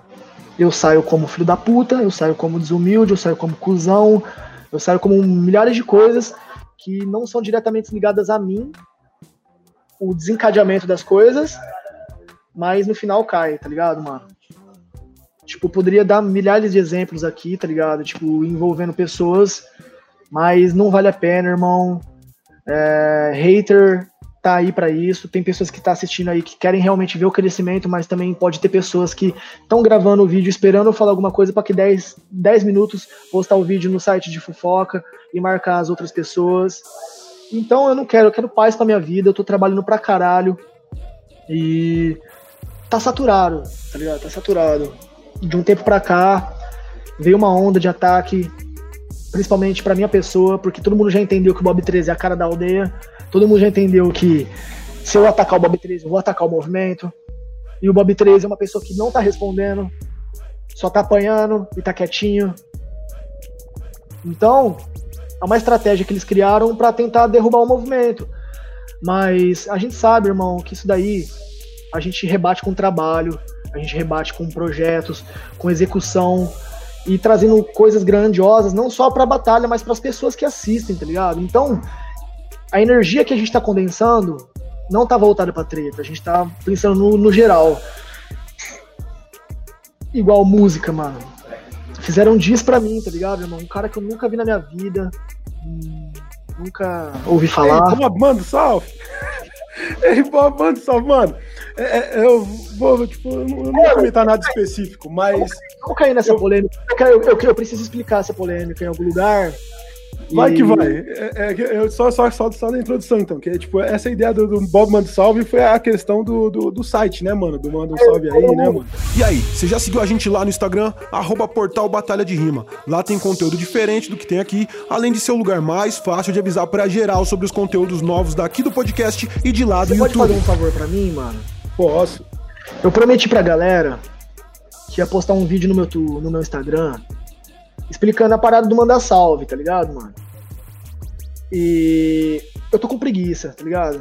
Então, já, já que eu tô aqui, mano, já que a gente tem aí mais meia hora para trocar uma ideia tranquila, 35 minutos para mais, se você quiser estender, a gente estende. Mas eu vou explicar, mano, de uma vez por todas e peço que você grave isso, depois você poste, mano. Você espalhar esse vídeo pros buchicheiros aí de plantão aí, pros perrequeiros. Porque as pessoas elas só querem explanar discórdia, mas ninguém quer explanar o que a gente tá fazendo de, de, de certo, né? Mas vamos lá, vamos pra polêmica. Polêmica do Bob 13 com Manda Salve. Manda salve. O que, que as pessoas entendem dessa frase? Manda salve. Aí o cara fala assim: salve, acabou. Não é isso, família. A proposta do aplicativo Manda Salve é uma proposta que já existe fora do Brasil, tá ligado, mano? É uma proposta que é um aplicativo de correio eletrônico e que aproxima os fãs dos seus ídolos ou daquela pessoa que ele gosta. Entendeu? E lá nos Estados Unidos, um dos pioneiros desse aplicativo, nada mais, nada menos, é o Snoop Dogg. Tá ligado? O Snoop Dogg criou um aplicativo que é um correio eletrônico de vídeo, que é atual, onde a pessoa paga para receber o vídeo da pessoa que ela quer, ou ela dá de presente. Aqui no Brasil as pessoas 100% mandam presente, mas tem uns caras que gostam de ostentar, fala assim, mano, manda para mim mesmo esse salve aí que eu vou mostrar pros meus amigos e já era. Mas não é um salve. Galera, não é. O que a pessoa precisa entender é que esse aplicativo Manda Salve, ele é do mesmo formato que esse aplicativo do Snoop Dogg. E uma eu pessoa. Tô... Só, só, só rapidão aqui, Bob. Eu vou, eu vou dividir a tela aqui, ó. Beleza. E vou jogar o Camel na tela também, que é esse aplicativo que você está falando. Ah, beleza. Vamos explicar aí pra galera. Esse aplicativo, ele foi criado lá pelo Snoop Dogg, né, mano? E ó, tem o Mike Tyson, tem É, o cara do Two and a Half Man, tá ligado? Aquele. Como que ele chama? Tem o Charlie Chin, tem o. o tem, mano, tem o, o Marlon, Marlon Wayans. Eu, eu fiz um. Eu, eu, mostrei isso quando eu fiz a entrevista com o Garnett dois meses atrás. Que a gente comentou essa polêmica. Foi bem na semana, eu mostrei vários artistas, Redman, vários caras grandes que estão nesse site daí, né? Então, pra galera entender, esse aplicativo que o Mamute colocou aí na tela para vocês, ele é um aplicativo que o Snoop Dogg é um dos sócios, o Snoop Dogg criou isso trabalhando na parte da tecnologia e no avanço pro hip hop e também para os influenciadores, né, mano, que tem muitos influencers que tá nesse aplicativo. E ele nada mais é do que um correio eletrônico. O Mamute é fã do Bob 13. E a mulher do Mamute sabe que o Mamute ama o Bob 13. Aniversário do Mamute semana que vem. Pô, eu vou contratar o videozinho do Bob para dar um parabéns pro Mamute e falar que eu amo ele, tá ligado, mano? Que eu sou a mulher da vida dele, que é isso e tal, mano. É isso, galera. Tipo, tá aí, ó, a próxima mulher que, que for casar com o Mamute, tá, tá, tá aí a dica, entendeu? Enfim, é isso, cara. É um bagulho bem simples. Que, tipo, é uma aproximação de fãs com os seus ídolos. E me fala, o que, que há de errado em uma pessoa participar nisso aqui no Brasil, velho? O Manda Salve é um aplicativo igual esse, e esse aplicativo lá nos Estados Unidos, ele fatura por ano 55 milhões de dólares. E por que que os Estados Unidos pode ganhar dinheiro com rap, pode ganhar dinheiro com é, inovação, com tecnologia, com interação, e no Brasil não pode? Tá ligado? Você sabe quanto que é o salve do Snoop Dogg? O Snoop, ele tá aqui, ó, 750 dólares, mas tá, não, tá, não, não tá disponível no momento.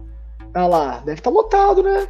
Tipo, 750 dólares. Hoje, é... Quase 3 pau. Quase 3 mil reais. Um salve do Snoop Dogg. Inclusive, galera, você que quer o salve do Snoop Dogg aí, ó. Um dia que tiver livre, se tiver dinheiro para comprar, é claro, né, irmão? Então, é o seguinte, a minha visão sobre isso. Eu fui convidado pelo aplicativo Manda Salve e eles falaram que eu poderia cobrar de 100 reais pra cima, se eu quisesse, pelo salve do Bob 13. Eu falei, o quê? 100 reais por um salve do Bob 13? Tipo assim, eu falei, mano, pensei bastante, eu falei, mano, eu falei, cara, não sei não. Eu enrolei o cara, deixei ele meio que na voz, tá ligado? Não respondi. Fiquei na minha. Aí eu fui abrir o aplicativo, depois fui estudar. Aí eu vi que o aplicativo, ele era igual esse do Snoop Dogg, só que era aqui no Brasil. E eu fui lá e tinha vários influencers brasileiros. Pessoas que eu conhecia, pessoas que são referência nacional, tipo, famosíssimos. Sim. Só que eu só que eu percebi que não tinha ninguém do rap lá. Aí eu cheguei pro cara e falei assim: qual que é a contrapartida desse aplicativo? Ele falou assim: ó, a contrapartida do Manda Salve é o quê? Você cobra o valor que você acha que você deve cobrar pelos seus vídeos e uma porcentagem, 5%, a gente vai doar para uma instituição de caridade que ajuda pessoas a combater o câncer e uma porcentagem vai para o aplicativo. Eu falei, pô, legal, mano. Vou estar tá fazendo um vídeo ajudando meus fãs, ajudando uma instituição de caridade e movendo a cena. Eu não enxerguei problema nenhum nisso.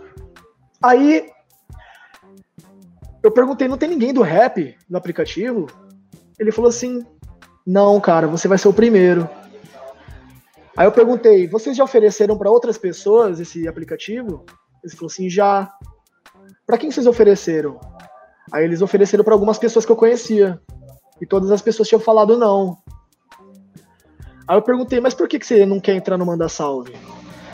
Aí os caras, ah, sei lá, né, bicho? Tipo, é, fazer um vídeo e a galera não gostar, né, mano? Achar ruim, criar hater em cima disso. Aí eu falei assim, ah, bota fé, mano, verdade, tem esse lado também. Só que o que, o que bateu mais forte em mim não foi esse lado das críticas, tá ligado, mano? O que bateu mais forte em mim foi o quê?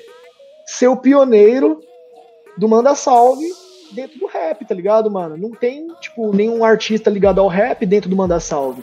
Falei assim, ah, mano, eu vou abrir portas para outros MCs que têm fãs poder ter uma, uma interação com o seu público. De certa forma, vai cair um dinheirinho ali que, tipo, dependendo de quanto ele cobrar, vai ser relevante ou não. Tá ligado? E é isso, mano. Esse foi meu pensamento, brother. Não fui na maldade, não quis. Vou ficar rico com o Manda Salve. Nossa. E beleza, os caras. Aí eu perguntei, quanto que você acha que eu devo cobrar, mano, no meu vídeo? O cara falou assim: ah, no mínimo 100 reais, mano. Eu falei, sincero, mano, Bob 13, 100 reais pra cobrar um vídeo? O vídeo, ele pode ter mais de um minuto. Se eu quiser fazer um vídeo de um minuto lá, eu faço. Não é 15 segundos, tá ligado? É um vídeo que vai do seu coração, que você quiser falar pra pessoa. Aí eu falei assim, mano, não vou cobrar 100 reais, mano. Tipo, não vou, cara. Eu vou pensar num público da classe C que vai dar um presente para alguém. Eu que sou quebrado, quando eu vou dar presente para alguém, eu vou, buscar, eu vou buscar um presente de 30 reais, no máximo, mano. É o que eu consigo gastar para dar um presente para alguém, 30 conto. Tá ligado, mano? Eu falei assim, mano, 30 conto, velho, vou cobrar, eu acho. 30 reais eu acho que é um presente que qualquer um pode comprar para qualquer outra pessoa que não vai doer no bolso de ninguém. Tipo, e já era, mano. Eu falei, ah, mano, 30 conto acho que tá muito ainda. Eu acho que vou cobrar 25, mano. 25 eu acho que tá de boa. Acho que qualquer pessoa pode comprar um, um bagulho. É só ela querer. E não vai doer no bolso. Enfim, essa foi a minha tomada de decisão. E aí, o pessoal do Manda Salve me colocou no site, eu autorizei, eu criei meu login, eu criei lá, eu comecei a aparecer no site lá, e eu não fiz nenhuma divulgação no meu Instagram, não fiz nada. Aí eu cheguei pro pessoal do, do Salve e falei assim: de que forma que eu posso comunicar meu público de que eu estou participando do aplicativo e de que é para eles saberem que eu tô lá dentro e para eles acessarem? Eu, eu, fiz essa pergunta. Eles falaram assim: ó, oh, explica assim, assim, assado, tal. Aí eles me explicaram de um jeito tão legal. Eu falei assim: não, demorou. Vou fazer esse vídeo pra já. Só que, mano, eu tenho tanta correria, irmão. Você não correria. fez eu não fiz o vídeo, tá ligado? E foi a pior coisa, né, mano? Que eu não comuniquei o público e do nada veio um print de uma pessoa aleatória, né, mano? Escrito assim. Era propaganda do aplicativo Manda Salve, né? É, tipo, eles estavam me exaltando, né? Tipo, vamos lá, não lembro agora como que tava o título assim. Agora, o apresentador da maior batalha de MCs do Brasil está no Manda Salve ganhe um salve de Bob 13 por apenas 25 reais. Tá ligado, mano? Aí, o nome do aplicativo Manda Salve já é um nome su su sugestível pra pessoa resumir a piada. Tá ligado? Manda salve, a pessoa já fala assim: ah, eu vou ganhar um salve por 25 reais. Vai tomar no cu, que eu vou querer um salve, mano? Esse é o pensamento do público, por causa do nome do aplicativo, que já resume ao pensamento limitado da pessoa que tá assistindo. Tipo assim, eu achei genial o nome do, do aplicativo. Eu achei genial. Manda salve. Eu acho muito foda. Eu acho irado a forma que eles estão trabalhando. Mas o público, quando recebe essa notícia, ganha um salve do Bob 13 por 25 reais. Aí fudeu com tudo, mano. Aí, tipo, as pessoas entenderam o quê? Que é um vídeo só de 2 segundos, 3 segundos. E aí, João, tudo bem? Salve aí, irmão. É nóis. Tchau. Não é isso, galera. Não é isso. É todo um trabalho que a pessoa fala: dia tal, eu vou me casar com ele. Eu já fiz até vídeo de, de para reatar relacionamento, velho. E, é, porque eu... tem, um, tem um espaço pra pessoa que vai contratar o salve colocar ali o que ela quer no, no vídeo, né, mano? Não é, tipo, realmente não é um salve Bob, né? Tipo, é, eu, eu, tenho até um caso que eu gosto de exemplificar, que eu usei até no, no, podcast com o Garnett, que tem um mano do marketing digital, não sei se você conhece, que chama Ryan Santos. Uhum, sei. Ele quis fazer um vídeo para exaltar que ele tinha alcançado um milhão de seguidores no Instagram. Aí ele foi lá no Camel, catou e comprou um vídeo do Charlie Team, um vídeo do cara do, do, do Trato Feito, de um outro jogador de beisebol, e mandou pros caras lá o que ele queria que os caras falassem no vídeo. E aí os caras falavam no vídeo, ele montou um compilado como se os caras fossem amigo dele mesmo e tava parabenizando ele pelo um milhão de inscritos, de, de, seguidores no Instagram, tá ligado? Olha então, só. olha o, o tipo de, de, de, coisa que você pode usar a parada. Tipo, se eu posso chegar pro Bob e falar, ó, oh, Bob, eu quero que você fale isso aqui no vídeo. Aí é o Bob vai fazer o vídeo falando o bagulho, eu recorto o áudio da voz dele, boto de refrão na minha música e boto Fit Bob 13. Olha só! Malandro, hein? Malandro. Malandro. Mas enfim, é, de fato, mano, criou muita polêmica, porque eu venho trabalhado com o Ale, e o Ale, ele trabalha toda essa parte de brand, né, mano? De questão de marca, de questão de, de identidade. E eu perguntei para ele, Ale, o que, que eu fiz de errado, irmão? Eu não fiz nada de errado, cara. Eu só tô participando de um aplicativo que vai me aproximar das pessoas que gostam de mim, cara. Você é não simples. comunicou, né, mano? Esse foi o erro. Tá ligado?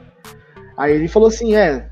Ele falou assim, em primeiro lugar, a pessoa que comunicou antes de você, ela de certa forma se sentiu atacada. Você atacou uma zona de conforto dela. Porque a pessoa, quando ela é atacada numa zona de conforto, tipo, quando mexe em alguma coisa que ela nunca foi mexida, ela se incomoda. Tá ligado? Aí a pessoa, ela criou uma linha de pensamento totalmente errônea para fazer piada sobre o bagulho. E, mano, isso daí, cara, criou uma onda tão negativa pra minha vida, tá ligado, mano? Que, tipo, assim, se não fosse Deus na minha vida e a minha família aqui que tá do meu lado, da, da BDA e da minha família que mora comigo, minha esposa, minha filha, eu ia cair, irmão. Eu ia cair, velho, porque, tipo assim, você ser injustamente atacado por um bagulho que você. Você enxerga de todas as letras que você não fez nada de errado. É, difícil, mano. É difícil, tá ligado? Ataque de hater, mano. Se você não for blindado, você se deixa levar. E fazia tempo que não tinha hate, tá ligado? Fazia tempo que não tinha hate. Tava tranquilo já. E daí veio essa onda. E nessa onda veio muitas pessoas embaladas nisso, né, mano? Motivadas no ódio fizeram música. E quando eu falo de música, família, música nada mais é do que condensação de energia que é eternizada através do som, tá ligado, mano? E quando você coloca uma energia pesada numa música, com palavras de ofensa, palavras que são direcionadas, aquela energia vai, vai chega não onde a pessoa quer, mas volta, tá ligado, mano? A pessoa que fez isso diz pra mim, ela não sabe o mal que ela tá fazendo pra vida dela, tá ligado, mano? Ela conseguiu, mano, fazer a música, a energia bateu em mim. Eu ouvi. Falei, ah, mano, moleque é bom de rima, velho. Legal, musiquinha, beat bom. Moleque sabe, tem talento. Só que a letra, não sou eu ali, tá ligado? Eu já enxerguei isso, não sou eu ali que ele tá falando. Aquela música não é pra mim, mano. Não sou eu ali, tá ligado? Então, tipo, eu me blindei contra isso, tá ligado? Eu falei, mano, tá tranquilo. Não fui responder ele, não chamei ele no privado, e deixar arder, mano. Deixa as pessoas aí ouvir, deixa elas divulgar. Porque se eu, se eu dou atenção, aí as pessoas que gostam de mim vão dar atenção para esse moleque e vão lá infernizar a vida dele, tá ligado, mano? Isso daí também, tipo, vai parte de mim, velho. Se eu falar, galera, eu quero que vocês vão lá e xinguem esse cara porque ele fez isso pra mim. Você pode ter certeza, vai ter mais de 5 mil pessoas por mim.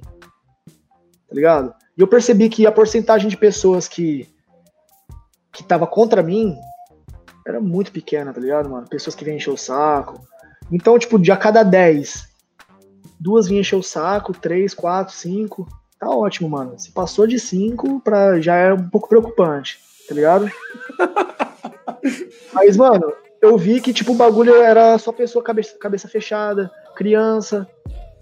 Criança que vinha encher o saco, que vem encher o saco, né? Criança, uns malucos que já é mente, já mais velho, mas não entende nada do bagulho, tá de balão, pega o bagulho pela rebarba. Então eu não vou ficar, mano, desgastando minha energia que eu tô focado em tantas coisas boas para engrandecer a parada, dando atenção pra essa, pra essa rapaziada aí, velho. E tipo, outras tretas também, mano. O Johnny, ele falou abertamente no canal dele sobre a, a nossa treta.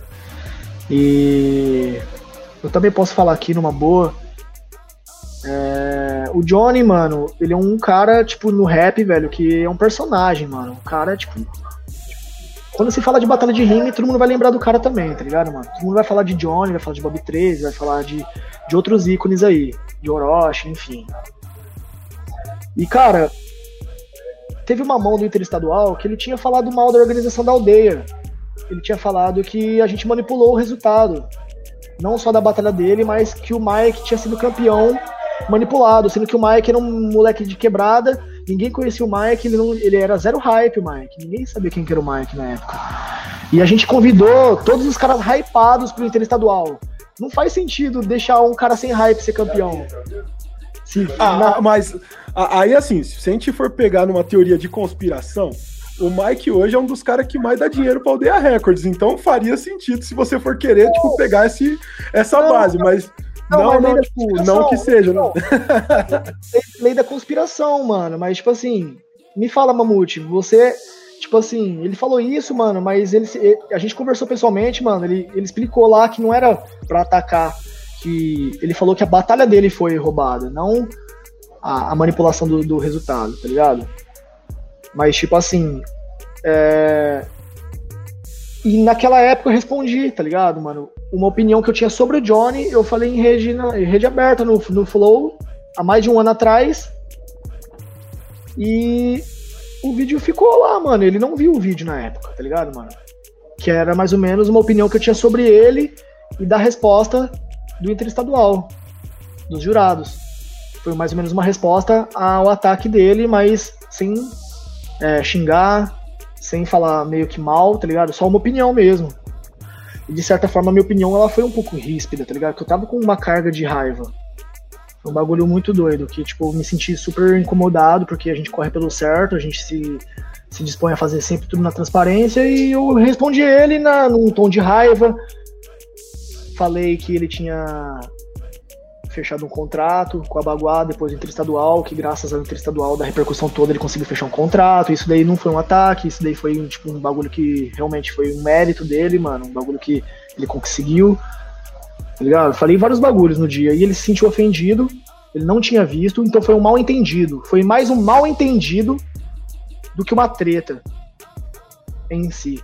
Porque imagina, eu também, tipo, não sei como eu reagiria, mas eu vi um vídeo do cara falando uns bagulho que eu não gosto. Pra mim é novo, tá ligado, mano? Se eu não vi. Aí na hora ele explodiu na internet. Falou um bolão. Me xingou. Falou um bolão. E eu tava sem celular, família. Eu quebrei meu celular no dia da live, um dia antes da live show da Aldeia Records, que faz, foi dia 26 do mês passado. Eu, tinha, eu fiquei quase um mês sem celular, fui recuperar meu celular agora semana, no começo dessa semana. Eu fiquei quase um mês sem celular e não vi os vídeos dele me xingando, nada. E eu vi através do Rafael Walter, cara. Eu vi o, o vídeo resumido de um minuto ali através do, do Rafael Walter. Eu falei, que porra é essa, viado? Que porra é essa, mano? Aí, na hora que eu fui entrar no meu Instagram, a minha esposa já tinha bloqueado o Johnny. Minha esposa, ela mexe, mexe nas minhas redes sociais, tá ligado? Eu brigo com ela direto pra ela não ficar fazendo isso. Mas ela, pra mim não xingar a pessoa, pra mim não brigar, eu fui ver lá, o Johnny tava bloqueado no meu Instagram. Eu falei, que porra é essa, mano? Aí eu falei, quem bloqueou o Johnny no meu Instagram? Eu falei, aí ela falou, fui eu. Eu falei, ei, amor, por que, que você fez isso, mano? Agora o moleque tá falando que eu bloqueei ele, mano. Não fui eu que bloqueei, caralho. Tá ligado? Os outros fazem os bagulho e eu pago, velho. aí. Aí. Aí eu falei, pô, mano. E agora, velho? O que, que eu faço, tá ligado, mano? Vou xingar o cara de volta, mano. Vai virar zona essa porra, velho. Porque na verdade foi um mal entendido. Eu não tenho raiva do Johnny, eu não guardo ódio do Johnny. Eu não sou inimigo do cara, não, não tem isso, velho. Eu sou uma pessoa do bem, família. Tipo, não tenho, eu não guardo rancor de ninguém. Ninguém mesmo, mano. Até, tipo assim, tem pessoas que fizeram mal para mim, eu só não quero, eu só quero distância, tá ligado? Eu não vou falar que eu amo a pessoa, não quero ser amigo dela, só quero distância e desejo bem, tá ligado, irmão? Fé. Fé, é isso. E, cara, eu, eu falei, vou, o que, que eu faço, irmão? Eu tava pronto para xingar de volta, tá ligado? Aí veio todo esse peso. Eu falei, mano, eu não posso fazer isso. Eu, eu vou sair por errado, mano. Tipo, já, essa merda foi feita um ano atrás. Os caras já tá me colocando como errado. Aí se eu respondo e dou mais corda, aí eu vou sair por errado. Eu falei, não, mano, vamos resolver esse bagulho, velho. Aí o, o Jorge, mano, que faz parte da organização da Batalha da Aldeia, tá ligado? Falou, vamos lá no Rio de Janeiro resolver isso? Eu sou amigo do Jairo, mano, da Bagua Records. Vamos conversar lá com o Jairo, mano. A gente coloca você e o Johnny de frente e resolve isso na melhor. Falei, vamos. Aí eu fui pro Rio de Janeiro, cheguei lá na sexta e fiquei até 6 horas da manhã conversando com o Jairo, mano, da Baguá, numa reunião mó da hora, de aprendizado pra caralho. Vários bagulho da hora que o cara é o rap, tio. O cara fez muito pelo rap, tá ligado? Trabalhou só com os monstros aí. E daí no sábado eu me encontrei com o Johnny de frente, tá ligado, mano? A gente trocou a maior ideia de mil grau. Ele. Eu, eu falei tudo que eu pensava, tá ligado? Eu falei de tudo. Porque ele citou coisas na, nos stories dele envolvendo outras tretas da aldeia, tá ligado, mano? Ele citou coisas que são assombrações pra gente, tá ligado? Eu contei a verdade pra ele, tá ligado? A verdade que ninguém sabe, eu contei pro Johnny. A verdade dos bagulho que ele colocou lá o nome de outras pessoas na, na, na hora da raiva dele. E eu falei o porquê que aquela pessoa tinha se afastado da Batalha da Aldeia.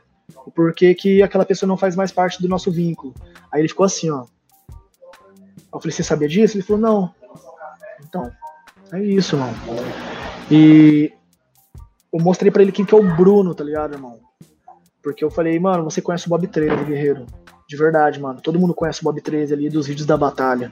Infelizmente, a gente não conseguiu ser amigo esse tempo todo, tá ligado? Eu não tô aqui para forçar amizade. Eu não tô aqui pra, pra nada, irmão. Só quero aqui resolver, mostrar para você quem eu sou, mano. E se depender de mim, a gente nunca mais vai ter guerra na vida, mano. De verdade. Falei de coração aberto para ele, tá ligado? No final a gente se abraçou, tá tudo de boa. E no dia seguinte fizeram um fake com uma imagem minha, como se eu tivesse postado e falado que ele era que eu era foda, que ele era um arregão, que ele tipo tinha pedido desculpa, sabe? Montaram uma tretinha. E o, e o WhatsApp dele tinha sido hackeado também. Então, mano, o cara tava cheio de problema. Já começou a jogar, oh, é perseguição que a galera faz, tá ligado, mano? Então, tipo, tá resolvido, tá ligado, mano? O pessoal pergunta, ah, o Johnny vai colar na Batalha da Aldeia? Mano, eu não fechei as portas para ninguém, tá ligado? Tipo, Johnny, hora que ele quiser, mano, dá o salve. Quando a gente quiser fazer um evento que acha que ele se encaixa, a gente vai chamar, mano. Até porque, mano, quem perde é o movimento, entendeu, mano? Se tem essa guerra e a Batalha da Aldeia não chama mais o Johnny, quem vai perder é todo mundo, velho. Quem vai perder os fãs, quem vai perder é o movimento e ele. Porque o Johnny, como foi falado também, o Johnny sobrevive sem a batalha tá ligado? A batalha sobrevive sem o Johnny. Então, tipo, pra que ficar com isso, tá ligado? Vamos se juntar, mano. Vamos fazer um bagulho sem tretas, tá ligado? E foi essa conversa, irmão. Na sincera, tô contando um bagulho aqui que eu não contei para ninguém ainda. Mamuteira, conteúdo de primeira mão aí, velho. Exclusividade. É isso aí. Tá ligado? E é isso, mano. E, cara, eu sou bem franco, tá ligado, mano? Eu vou falar da outra parada que tá pegando no pé também, do Moita Treta, tá ligado, mano? Eu vou contar a parte que tá me tocando agora, né, velho? Porque se eu for falar tudo que aconteceu na história do Moita Treta com a Batalha da Aldeia, é uns bagulho que eu não posso falar, tá ligado, mano? É uns bagulho que, tipo assim, compromete pra caralho, mano. É... E eu não tô aqui pra queimar o filme de. Eu, eu, eu, não, eu não tô aqui pra queimar o filme de ninguém. Eu odeio é aquela parada que, que, eu, que eu te falei antes da live, que eu te falei, que, que eu falei aqui também. Tipo, pra mim, mano, a resposta que importava era aquela primeira de você falando sobre as tretas da batalha, tal, como que você lidava com isso. Daqui para frente é um espaço que você tem aberto para falar, mano. O que você quiser, se você quiser falar, o que você quiser desabafar aí. Porque para mim, assim, tipo, quanto Mamute, quanto Portal Batalha de Rima, a, o que a resposta que importava pra gente mesmo, assim, era tipo, como que você se sentia com isso, como que você driblava isso daí quanto organização, tá ligado? E esse bagulho de treta de hype é uma parada que, tipo, pra mim é indiferente, mas se é um bagulho que vai te fazer bem falar, o espaço tá aberto para você também. Obrigado, irmão. Mamute, família.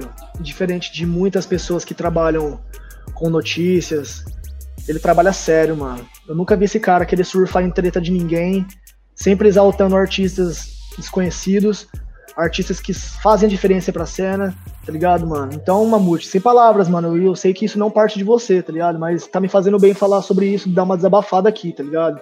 Porque as pessoas, elas assistem trechos e não sabem como que funcionam as paradas.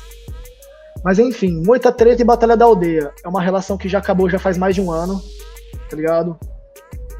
Problemas aí, diversos problemas, porque a pessoa é complicada, tá ligado? Você também, tipo, sabe como que é, enfim.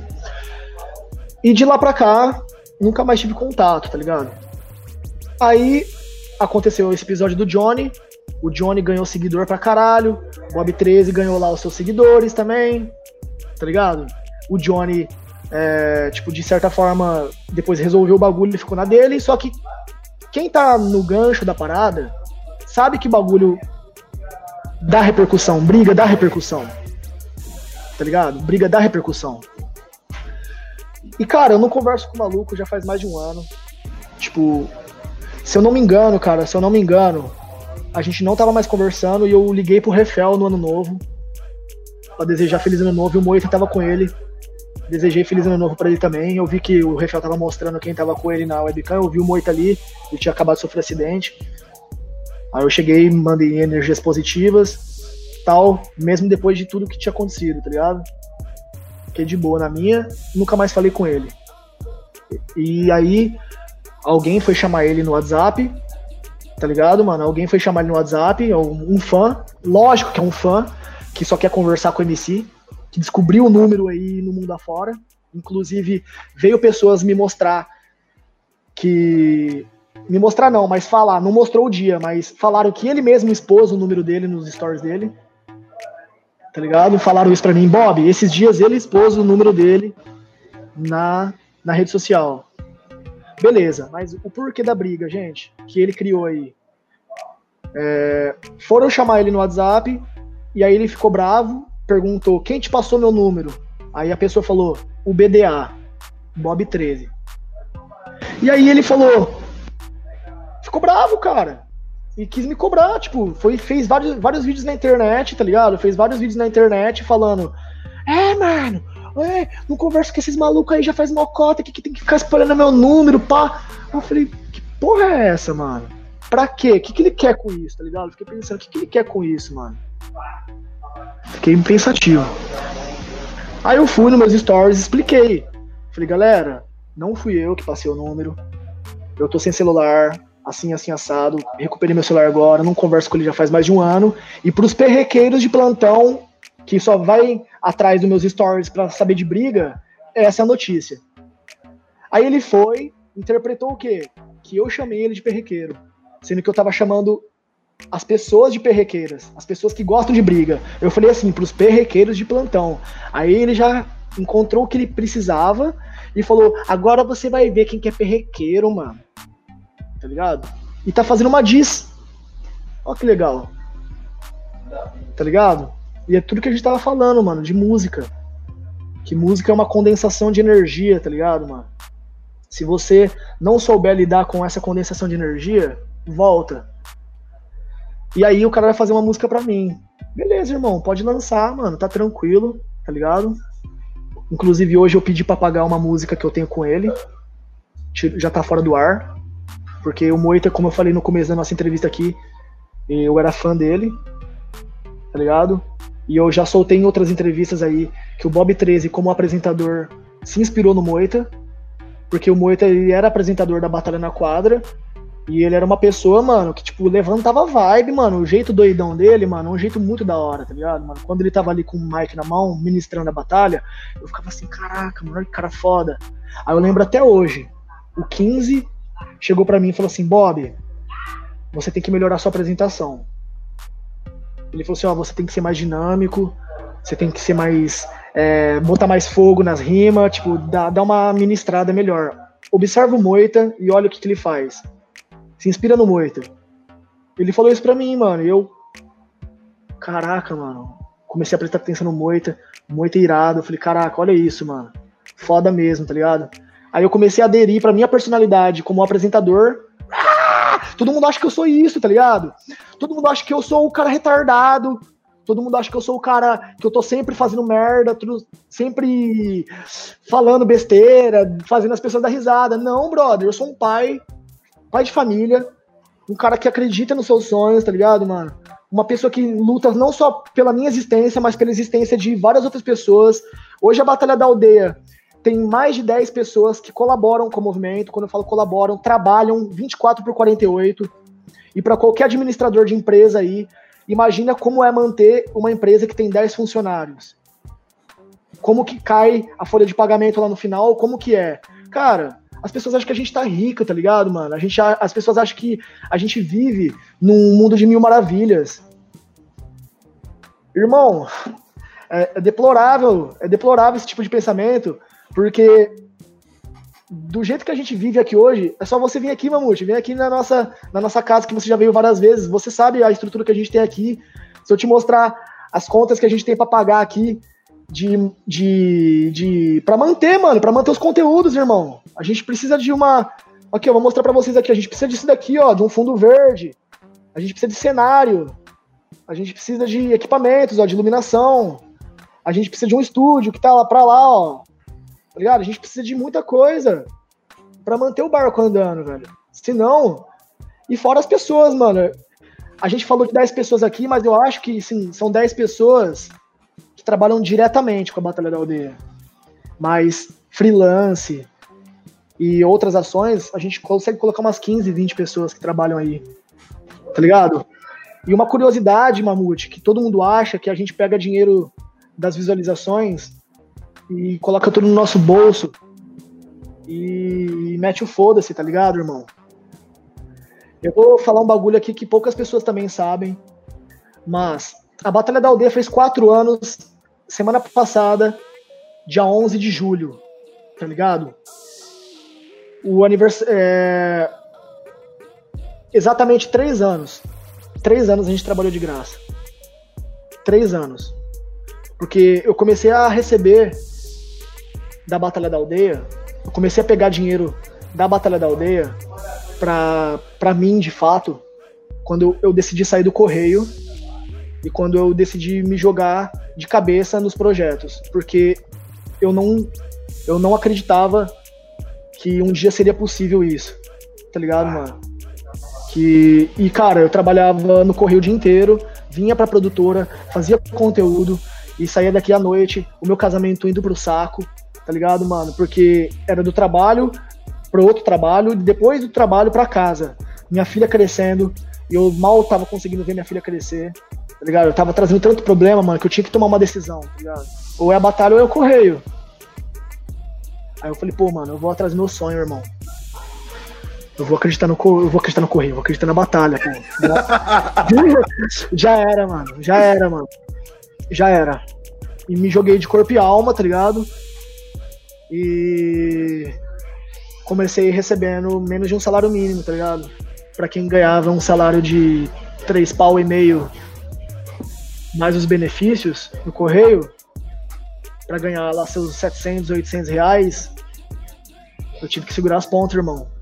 Não vou falar que eu passei fome, mano. Não vou falar que eu passei fome, mas é, poucas e boas, porque nós não tira o dinheiro do caixa da aldeia por nada nesse mundo, mano. Se não for para investir. Tá ligado, mano? A história da Batalha da Aldeia foi baseada em investimento. Porque quando eu trabalhava no Correio, Lucão trabalhava na Sabesp, GZ trabalhava no hospital, quem bancava a vinda de outros MCs como César, Johnny, Samurai, 90, Dudu, que fizeram parte da primeira geração da aldeia, quem, quem pagava do bolso era nós, com o nosso saláriozinho. Os investimentos começaram dessa forma tirando do meu salário, tirando da boca da minha filha, tá ligado? Tirando da, da minha mesa para colocar no MC que vai vir de fora, desconhecido ainda. O César foi o primeiro MC que veio na aldeia. O César não tinha o hype que ele tinha. Ele era um, ele já era o MC maravilhoso que ele é, mas ele não tinha toda essa moral com a galera. A gente, ele foi o primeiro MC da batalha da aldeia que a gente trouxe. Tá ligado, mano? Com dinheiro do nosso bolso. O César ficou aqui quase um mês, tá ligado? E a gente tirava do bolso, mantinha ele, lógico que ele trouxe um dinheirinho para ele e tal, mas a gente colocava ele na casa de amigo para dormir, fazia os trâmites. Johnny e Samurai, a mesma coisa. Foram as segundas, segunda remessa de MC que a gente trouxe, o combinado era uma semana deles ficar. Aí, uma das nossas organizadoras na época ficou de um toma lá da cá com falta de comunicação, os caras acabaram ficando quase um mês e saiu do nosso bolso também. E, cara, para você alimentar. É, vai dinheiro, irmão, vai dinheiro. Não, não, lembro quanto que era na época, não quero falar sobre isso porque isso tudo foi de coração, tá ligado? Eu só tô falando na questão de investimento, do que é importante isso. E o que eu sempre ressalto: o canal da Batalha da Aldeia é da Batalha da Aldeia, irmão. Não é do Bob 13. Tá ligado? Então, quando a gente coloca o nome de um canal como o nome de um movimento, não vai cair numa conta de uma pessoa que vai lá, administra do jeito que ela quer, e quando aquela pessoa tiver uma crise financeira, o movimento cai. tá ligado? Igual eu vi acontecer com outras organizações, que eu não vou citar, mas que eu vi acontecer. Não, cara, a Batalha da Aldeia, ela teve o seu caixa, só mexia para trazer para pagamento de contas, investir em MC de fora, investir no nosso primeiro aniversário, que a gente teve que pagar o aluguel. E o canal da Batalha da Aldeia foi monetizar depois do primeiro ano de aniversário, tá ligado, mano? Que a gente não monetizava. Então, de fato, o investimento maior do nosso bolso foi no primeiro ano, tá ligado, mano? No primeiro ano mesmo, que a gente colocou muita grana pra Batalha da Aldeia conseguir rodar. Lucão comprou uma câmera Canon, que é cara, do bolso dele. Tipo, o GZ colocou todo o acerto dele do, do, do, hospital dentro da, da batalha. O Colosso colocou todo o acerto dele da Renault dentro da batalha. Tá ligado, mano? Então é, é, papo de investimento, mano. Papo de investimento. Investir não na, no seu sonho, mas no sonho coletivo. E aí a galera não entende isso. A galera acha, ah, tá fazendo lá seus royalties, tá ali ganhando suas visualizações e pá. E pega e estão ganhando em cima dos MCs. Irmão, eu juro para você, Mamute, essa, essa, essa conversa vai ficar gravada, mano. O dia que a gente tiver condição de ter um patrocinador, mano, que a gente tá próximo a isso. Quando a gente tiver um patrocinador legal, que vai valorizar o nosso corre de verdade, todo MC que for entrar na Batalha da Aldeia, ele pode perder na primeira fase, mas ele vai sair com dinheirinho dali, velho. Tá ligado, mano?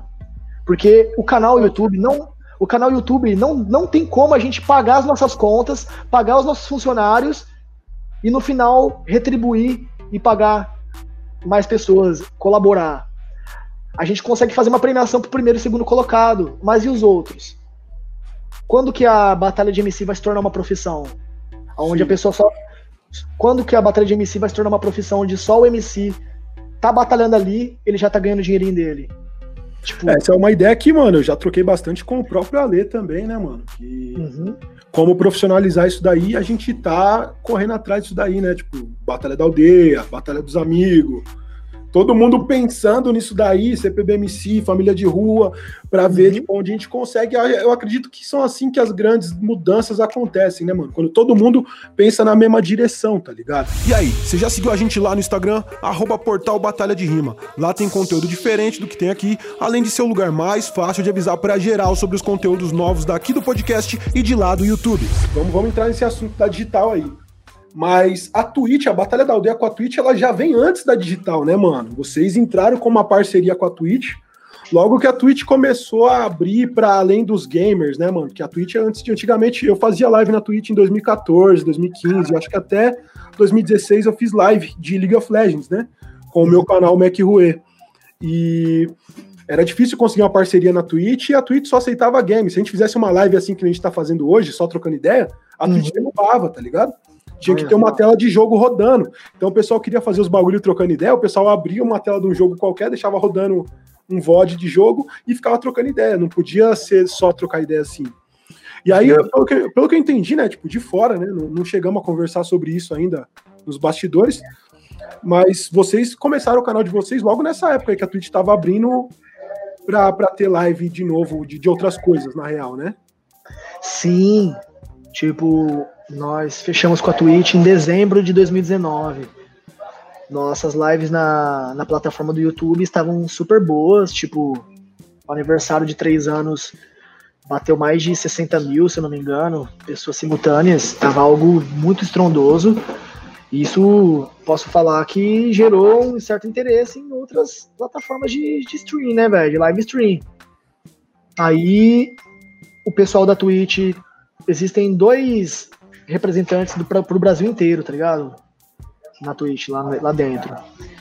E os caras entraram em contato com a gente, falaram, pô, temos uma proposta aí para vocês, para vocês migrarem a live do YouTube de vocês para Twitch, uma plataforma assim, assim, assado, ela tá inovando, tá abrindo espaço para isso, isso e isso. Aí eu comecei a dar uma estudada, eu percebi que o Festival Cena também tinha feito o festival todo pela Twitch. Eu falei, caraca, mano, festival de rap passando na Twitch, pá, da hora, mano, da hora. E nós fechamos um contrato com eles, mano, de dois anos, tá ligado? E nós achamos que ia ser muito difícil migrar o público. Porque de fato nós tínhamos feito um contrato antes, que foi quebrado, porque a, a plataforma faliu. a Streamcraft, né, que era uma plataforma de games.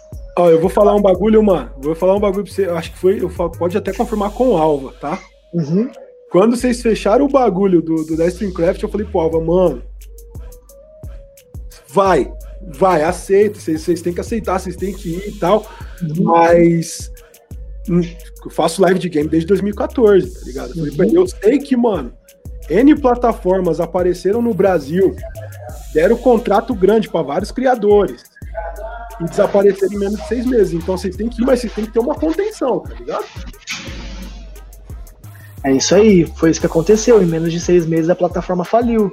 E nós começamos lá na Streamcraft com lives de games também. Não tinha nem, nenhum conteúdo voltado pra rap, era tudo mais pra game. E cara, nossas lives batia tipo 10 pessoas, 25, pico de 25 pessoas. Tava sendo muito difícil de migrar o nosso público da, do YouTube pra Streamcraft. Falei, mano, não vai dar bom, velho. Aí, graças a Deus, o bagulho faliu. Graças a Deus o bagulho faliu, mano, e deu a oportunidade da gente trabalhar com a Twitch. E o mais da hora, que deu tudo certo também, irmão. Eu lembro que a Twitch fechou com a gente, e na nossa primeira live, eles deixaram a gente compartilhar com o YouTube para migrar público do YouTube para Twitch, fazer a primeira fase nas duas plataformas, a segunda fase só na Twitch. Aí, o primeiro dia que a gente fez live na Twitch, nós fomos top 1 Brasil, cara. Top 1 Brasil, passamos a Lanzoca, passamos é, Yoda, passamos todos os outros gamers referência nacional aí. E o bagulho, mano, foi numa edição irada. E o CEO da, da Twitch lá dos Estados Unidos ficou sabendo da gente. Falou, what the fuck, man? Que, como assim? Tipo assim, no dia de estreia de um canal na Twitch, os caras é top 1 do país inteiro, velho. O cara não entendeu porra nenhuma, velho. O cara, que, que tá acontecendo? Quem são esses caras, tá ligado? Foi isso, eu, tenho mano. uma, eu tenho uma visão né, disso daí que, mano, a Streamcraft era uma plataforma nova, só pra games, e vocês estavam produzindo um conteúdo que era de game, né, mano? Vocês não estavam Uhum. exibindo a batalha na Streamcraft. É, Então, por isso que não foi sucesso pra transferir o público, tá ligado? E quando vocês puderam transferir pra Twitch a batalha que já rolava, que o pessoal já tava assistindo no YouTube, o pessoal só precisava criar uma conta, sendo que, mano, eu arrisco que 70% do público da aldeia já devia ter, o público da aldeia online, já devia ter uma conta na Twitch pra assistir live de outros gamers, tá ligado? Porque é um público que hoje em dia tá bem dividido, né? Os gamers e o pessoal que curte batalha. Então acho que foi um, um sucesso na migração, assim, tipo, muito por conta disso também, né, mano? Foi, graças a Deus, pô. É isso aí, mano, falou tudo. E, mano, é isso, velho. Agora nós temos o contrato aí, temos alguns projetos aí.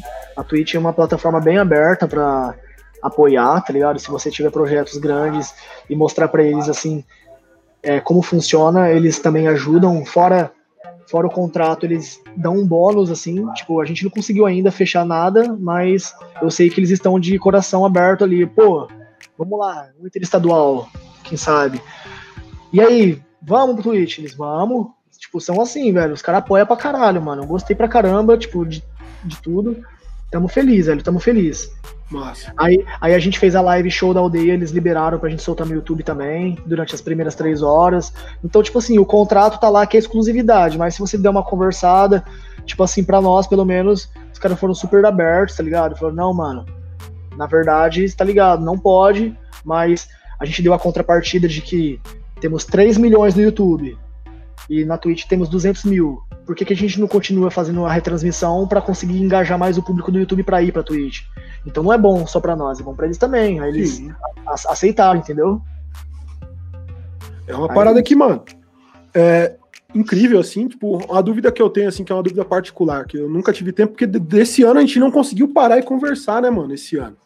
Porque nas primeiras vezes que eu fui na aldeia esse ano, vocês estavam com os eventos gigantescos, que era férias, né, mano? Tem que ter evento gigantesco na férias mesmo. Verdade. E, e aí veio a pandemia, a gente não conseguiu se trombar esse ano pessoalmente, né, mano, pra trocar ideia.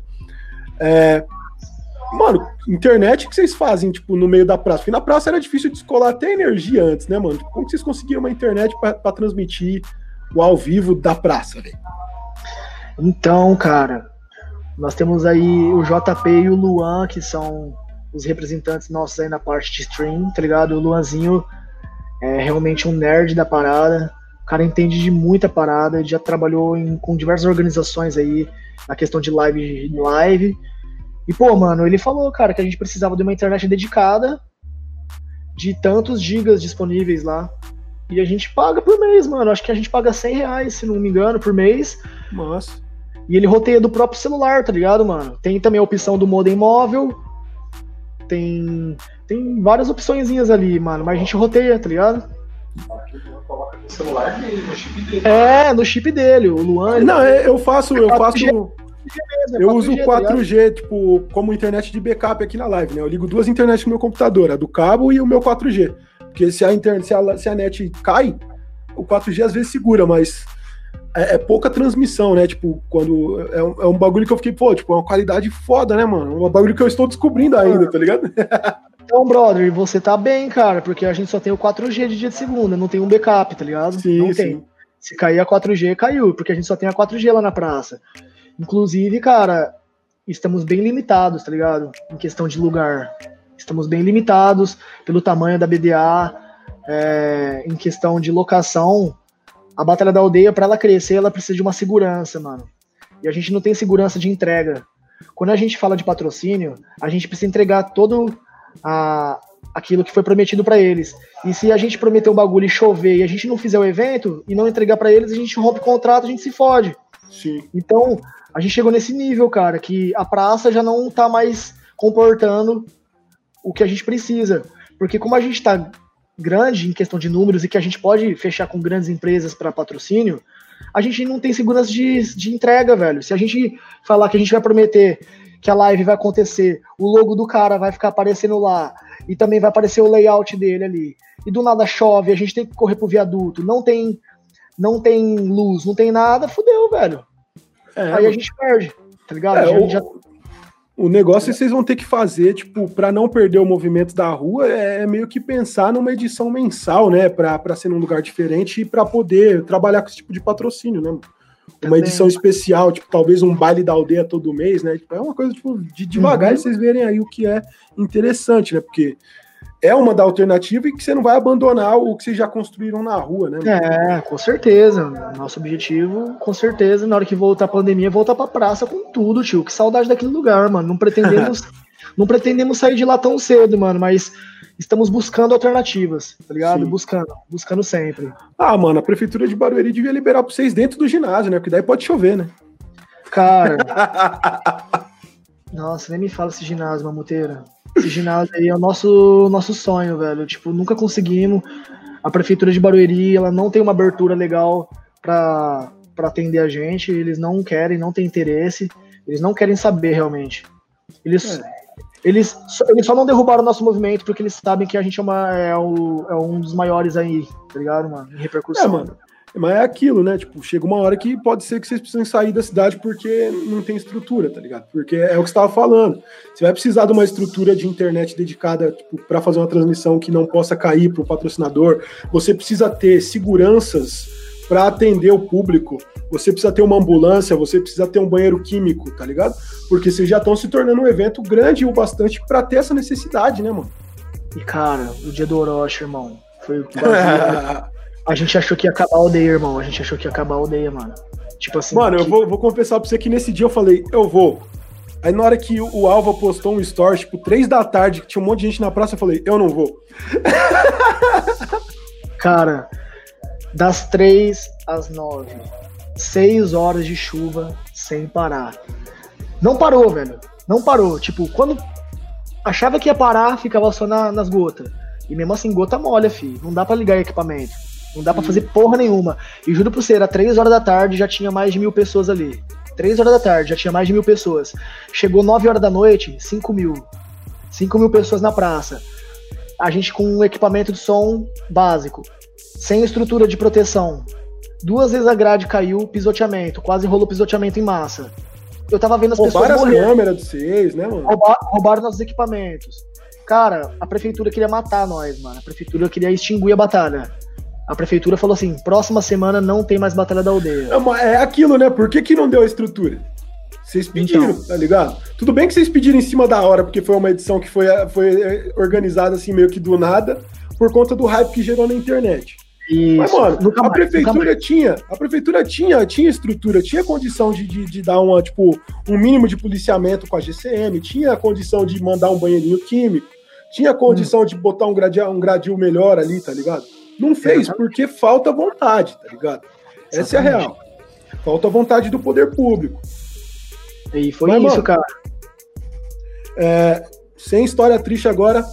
Chegou a pandemia, nós tomamos no cu. Aí, sem história triste, triste, nós tomamos no cu, tá ligado? é, mas assim, mano, vocês foram uma organização que, que reagiu muito rápido a isso, tá ligado? Várias organizações voltaram com edições online ou, tipo, algum outro tipo de conteúdo. E vocês, mano, na primeira, segunda que rolou a pandemia, vocês já estavam com a edição no QG, tá ligado? E depois vocês já começaram com a online. Como que foi isso daí? É, como que foi a tomada de decisão? Vocês só tomaram a decisão e foram? Vocês chegaram a discutir um tempo para isso? Pensaram em fazer na praça? Porque Nossa. eu lembro que, mano, vários MCs ainda pediam para acontecer na praça porque não tinha sido proibido, né, mano? Mas eu fui um dos caras que fui lá no grupo dos MCs da Batalha da Aldeia e falei, mano, vocês estão loucos?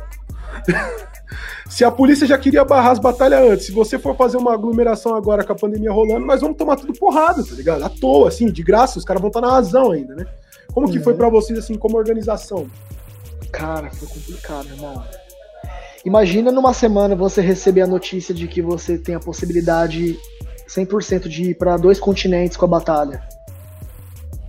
Visitar dois continentes. E na outra semana o Covid fechar todas as portas possíveis de todos os países do mundo, tá ligado, mano? Cara, nós estávamos prontos para ir para dois países, mano. Tipo, um na Europa e um no, no, Oriente, tá ligado, mano? E, cara, Japão e Portugal, irmão, vou ser bem claro. Japão e Portugal já tava tudo certo pra gente ir. Levar quatro MCs mais o Bob, tá ligado? Pra gente fazer uma, uma batalha, um show, sei lá, mano. Tava tudo certo, irmão. Só sei que na outra semana foi pro saco. Aí, de cara, a gente já ficou mais tranquilo. Falou, não, mano, graças a Deus nós temos nossa produtora.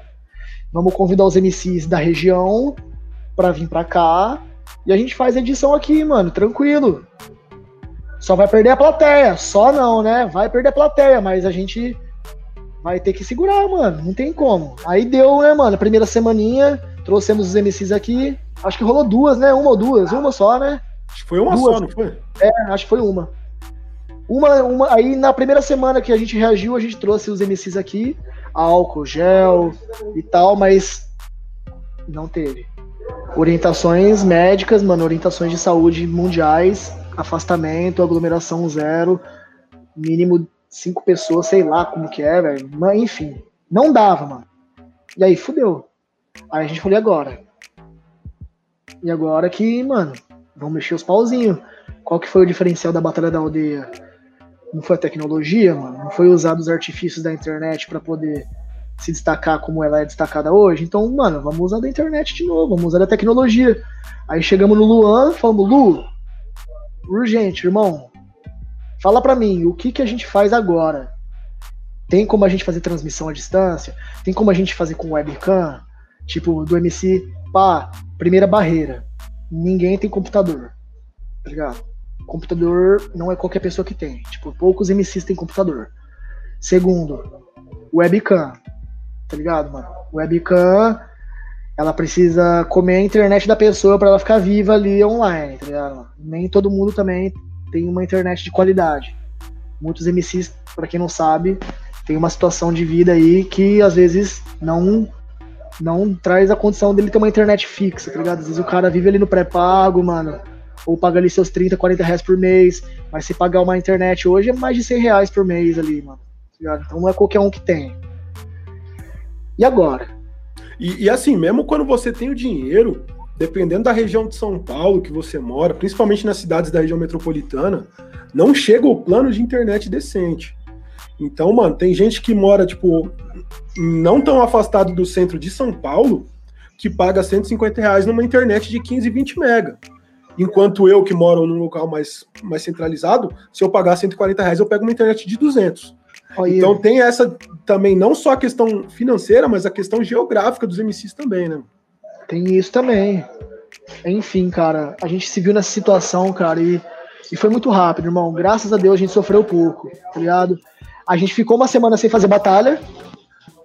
A gente fez a edição dentro da produtora. A outra semana a gente falou, galera, não vai ter edição. Foi aí que a gente falou, mano, fraquejamos. A gente não pode mostrar fraqueza para ninguém, velho. Mas não ia ter edição Mano, aquela semana. Mas tipo eu assim, vejo como fraqueza, tá ligado? Foi, foi você, tipo, se solidarizar com a, situação, com a situação do mundo. Vocês estavam na mesma situação que todo mundo, tá ligado? Claro, mas eu, o que eu falo de fraqueza é na entrega do conteúdo, entendeu? Fraquejamos na entrega. Quando caiu a entrega, caiu, fraquejou, velho. O bagulho tem que manter um ritmo. Quando a gente tá acostumado, num ritmo é daquilo para cima, não daquilo para baixo.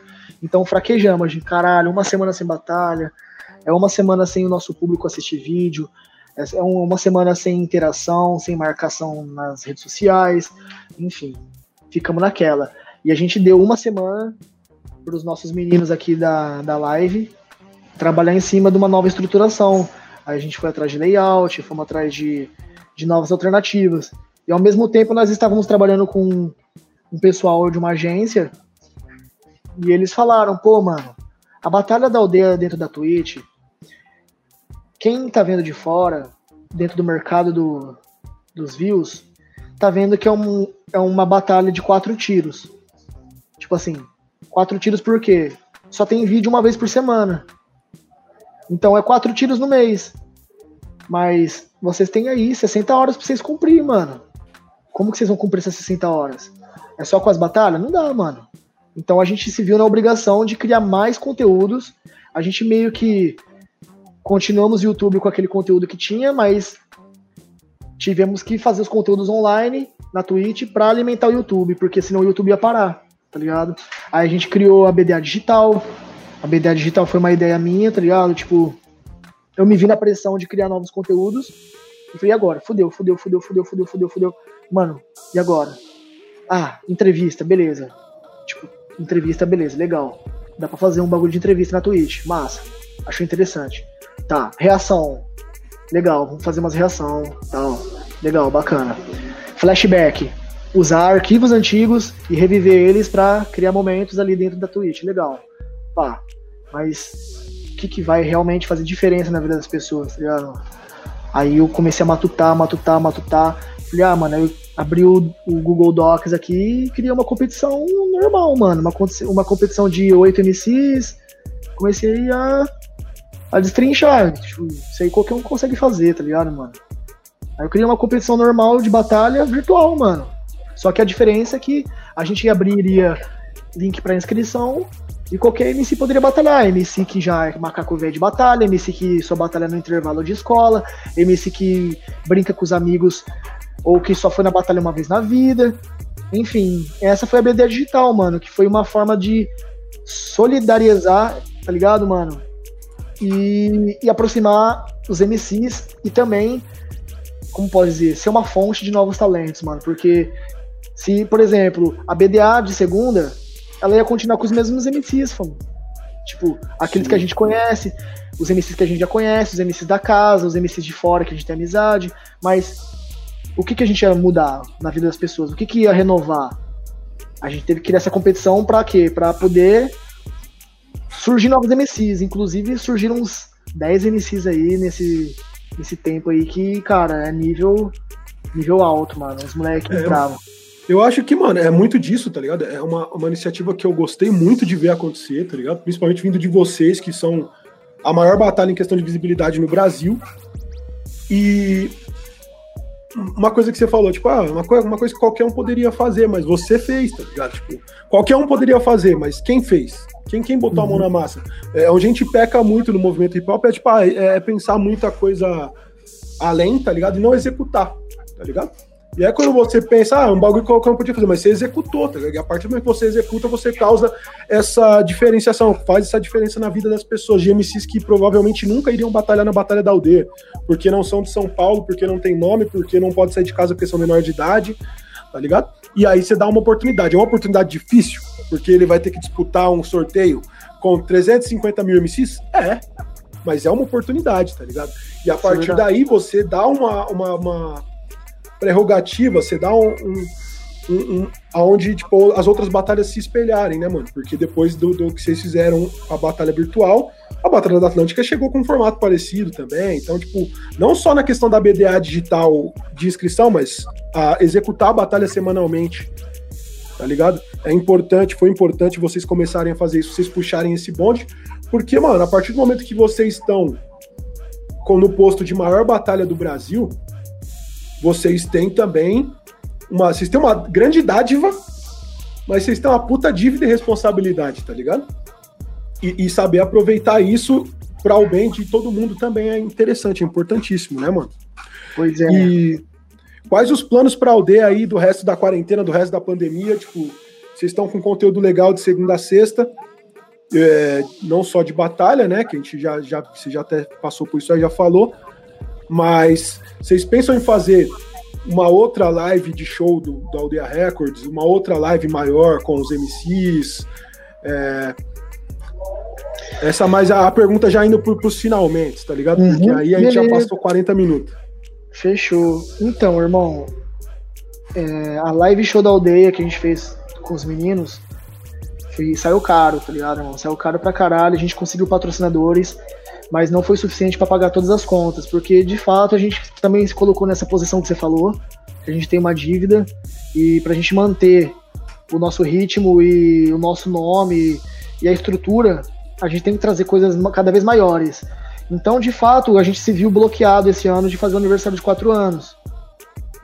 E o aniversário de três anos foi o maior evento da Batalha da Aldeia aí, cara, com certeza, né, mano? Então, é, a gente queria superar em estrutura o aniversário de três anos, tá ligado, mano?